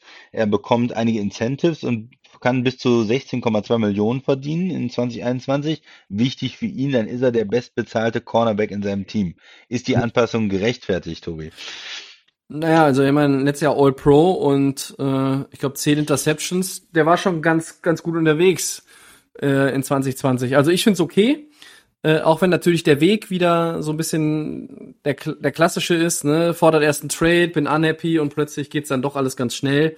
Ich meine, er hat ja einen Fünfjahresvertrag, äh, der 75 Millionen Dollar schwer ist. Äh, und jetzt hat er dreieinhalb Millionen Dollar Incentives mehr und garantiertes Geld für 22 ist auch erhöht. Äh, ein paar Details. Ich glaube, er kriegt eine Million, wenn, wenn er in Pro Bowl kommt. Wenn er 80 Prozent der Defense Snaps spielt, kriegt er schon eine Dreiviertelmillion. Wenn er auf die 90 Prozent der Defense Snaps kommt, kriegt er nochmal on top eine Million. Also alleine, ähm, sagen wir mal, wenn er 90 Prozent der Defense Snaps spielt und Pro Bowler wird, äh, sind das 2,75 Millionen Dollar in Incentives für die Saison. Ja, ähm, ja, ich find's, ich find's okay. Kann man, kann man machen. Er ist einfach ein Top Corner äh, in der Liga. Zumindest war er das letzte Saison und dann kann er auch als solcher bezahlt werden. War schwierig für Miami, sich zu überlegen, man will natürlich so einen Vertrag eigentlich nicht anfassen, weil es ein ähm, schlechtes Beispiel gibt für andere Spieler. Ne? Er hat jetzt ja. noch einige Jahre Vertrag und mittendrin beschwert er sich einfach und kriegt dann mehr Geld. Das ist natürlich, da kommen andere Spieler und sagen, äh, haben eine gute Saison und sagen, ich will auch mehr Geld. Und das ist schwierig. Aber sie haben sich das ein bisschen selbst eingebrockt, natürlich auch mit, mit dem Signing letztes Jahr. Ein Free Agent Corner äh, Jones von, von ähm, Dallas ge, äh, geholt und den dann, der verdient dann mehr und dann hast du jetzt einen du sagst, es ist ein Starspieler, der in seinem Team nicht der bestbezahlte Corner ist und dann natürlich äh, unhappy. Ich finde den Weg so ganz elegant. Man kommt da raus, kann aber auch anderen äh, Spielern sagen, wir haben nicht einfach sein Gehalt erhöht, wir haben gesagt, okay, Incentives, ähm, er kann das verdienen, wenn er auf einem guten Niveau spielt. Ich denke, das ist für alle eine, eine gute Lösung da in Miami. Zweites Down. Schrecksekunde für die Vikings. Wide Receiver Justin Jefferson erleidet im Training eine Schulterverletzung soll nicht so schwer sein. Ist es trotzdem irgendwo ein Grund zur Sorge für Minnesota? Ja, für mich jetzt nicht. Sowas passiert natürlich im, im Training, dass sich Leute auch verletzen. Und solange es keine äh, Verletzung ist, die Season-Ending ist, wenn jemand jetzt wirklich ein, sich was bricht oder ähm, nach Achillessehne reißt oder diese schweren Verletzungen, klar, dann ist es natürlich tragisch, wenn jemand angeschlagen ist im Training, und mal zwei Wochen ausfällt. Er hat letztes Jahr gezeigt, dass er ein super Spieler ist. Nee, für mich ist es okay. Passiert. Ja, es gibt wohl auch keinen Grund zur, zur großen Sorge. Ich meine, wenn einer deiner beiden Top-Receiver oder vielleicht ist er dein, dein absoluter Top-Receiver, Adam Thielen wollen wir jetzt nicht ganz vergessen, wenn er zum, zum, zu Boden geht, dann ist es natürlich schon so ein Schreckmoment und dann denkst du, oh Gott, hoffentlich jetzt nicht Schlüsselbein gebrochen oder sonst was und Ähm, ja, also das ist alles okay im Rahmen.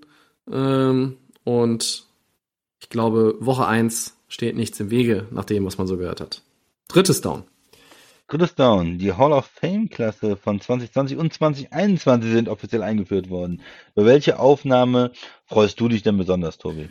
Ich habe mir drei Leute rausgepickt und äh, habe aber einen übrig gelassen, den du, glaube ich, gleich nennen wirst. Ähm, also ich freue mich natürlich über Peyton Manning, äh, aber auch über Troy Polamalu und Isaac Bruce, ein weiteres äh, Mitglied der Greatest Sean Turf aus den glorreichen Rams-Zeiten in der Hall of Fame angekommen. Äh, aber mein absoluter Lieblingsmoment des Hall of Fame Wochenendes war, ich weiß nicht, ob du es gesehen hast, Christian, äh, bei Instagram ein Foto von Michael Irvin äh, langjährigen Cowboys Receiver und NFL Network Experte. Äh, der hatte Tom Brady mit auf dem Foto und sagte, ich zitiere, dieser junge Mann bewunderte eben mein goldenes Jackett. Er ist noch nicht da, wo ich bin, aber wenn er weiter hart arbeitet und noch ein paar gute Saisons hinbekommt, dann gibt es für ihn eine Chance, auch mal so ein Jackett zu bekommen. Das fand ich einfach fantastisch. Äh, ja, das war vielleicht ja, so mein Highlight-Moment von dem Wochenende. Ist, ist witzig, auf jeden Fall. Ja, du hast für mich natürlich Charles Woodson übergelassen, äh, der Corner und äh, später auch in der Karriere noch Safety gespielt. Ja. Äh, erst in Oakland sehr erfolgreich, dann in Green Bay natürlich ähm, wahnsinnig erfolgreich und, und äh, ein ganz, ganz toller Spieler und ganz beliebt natürlich bei allen. Und er hatte seine, seine Mutter ja mit äh, und hat äh, gesagt, hier, äh, meine Mutter hat mich am Anfang begleitet und jetzt zieht sie mir hier das Goldjacket an und die war auch mega stolz und happy. Also auch ganz tolle Familienszenen da. Und du hast natürlich eben gesagt, Peyton Manning ist natürlich, äh, die, haben erst mal eine halbe Stunde gebraucht, um alles aufzuzählen, was er, was er erreicht hat, was er an Auszeichnungen hat. Und ja, auch äh, natürlich äh, absolut verdient und klar. Nee, war, fand ich diesmal viele verdiente Spieler dabei und, und eine schöne Sache. Nächstes Jahr eligible übrigens dein Lieblingsexperte, der Romo Coaster. Kommt er rein? Ja, Nein, ich glaube nicht. Ich glaube es auch nicht. First, also first nee, Bälle, no, nee, no, First no, Bälle glaube ich auch nicht. Da bin ich auch ziemlich sicher. Steve Smith, äh, der Receiver, ist auch glaube ich eligible und Andre Johnson. Äh, auch übrigens jetzt reingekommen Megatron. Ne? Offiziell ja. jetzt. Sehr schön. Ja, ja, tolle Namen. Ellen Fennecker und ach, wir könnten jetzt noch hier stundenlang erzählen von den Spielern und ins Schwärmen geraten. Sparen wir uns. Viertes und letztes Down für heute. Christian Robert Griffin III verstärkt für College- und NFL-Übertragung den Broadcast-Booth von ESPN. Als ehemaliger Heisman Trophy-Gewinner eine gute Wahl oder hättest du ihn lieber noch mal irgendwo als Backup auf dem Feld gesehen? Eine Fangfrage jetzt. äh, weder noch vielleicht. Nein, ähm, eine gute Wahl kann ich jetzt nicht so bewerten. Er ist mir zumindest jetzt nicht so aufgefallen, ähm, als jemand, der das Spiel so analysiert hat in den letzten Jahren, wo ich sage, das ist eine sichere Sache. Bei manchen Spielern weiß man das einfach. Äh, bei Romo war das ziemlich schnell klar. Äh, bei jemandem wie Peyton Manning wäre es auch klar. Es gibt so Quarterbacks, die einfach so eine, so eine, so ein Gefühl natürlich haben, ähm, fürs Spiel und das auch rüberzubringen. Aber sind nicht unbedingt immer die besten Quarterbacks, die auch die besten äh, im, im, im Boost sind dann. Ja? Vielleicht, vielleicht kann er irgendwie was äh, Spannendes rüberbringen. Ich bin gespannt. Ähm, er hat sich für mich jetzt nicht aufgedrängt, sagen wir mal so. Ja, ich glaube, vor allen Dingen College-Football-Bereich hat er äh, großen Wissensschatz und äh, bin gespannt, wie das dann mit NFL-Übertragungen ist. Ähm, man könnte so ein bisschen gemein auch andeuten, ja, so sind sie, ne? Die Quarterbacks, die nichts gewinnen und Schrägstrich oder oft verletzt sind, da landen sie dann häufiger mal schneller als gedacht äh, da oben. Aber Tony Romo ist natürlich ein Positivbeispiel. Ähm, der hat sich da echt etabliert und das in kurzer Zeit. Also bin gespannt, wie es mit RG3 dann so wird. Gut. Fertig für heute. Ist dir noch was eingefallen, irgendwas, was wir vergessen haben, irgendwas verdreht und so? Ich habe mir jetzt nichts irgendwie, mir nichts mehr notiert. Dann sage ich, das war Episode 186. Danke, Christian. Sehr gerne. Danke fürs Zuhören euch. Den Podcast wie immer bei Soundcloud, Apple Podcasts, Spotify und bei den Kollegen von The Fan FM. So ist es. Und bei Twitter und Facebook findet ihr uns unter Delay of Game NFL und bei Instagram Delay of Game Podcast. Nächste Woche sind wir zurück mit Episode 187, unter anderem dann natürlich die AFC Playoff Kandidaten. Bis dahin, eine gute Favoriten. Zeit. Wir sind raus. Genau. Ciao.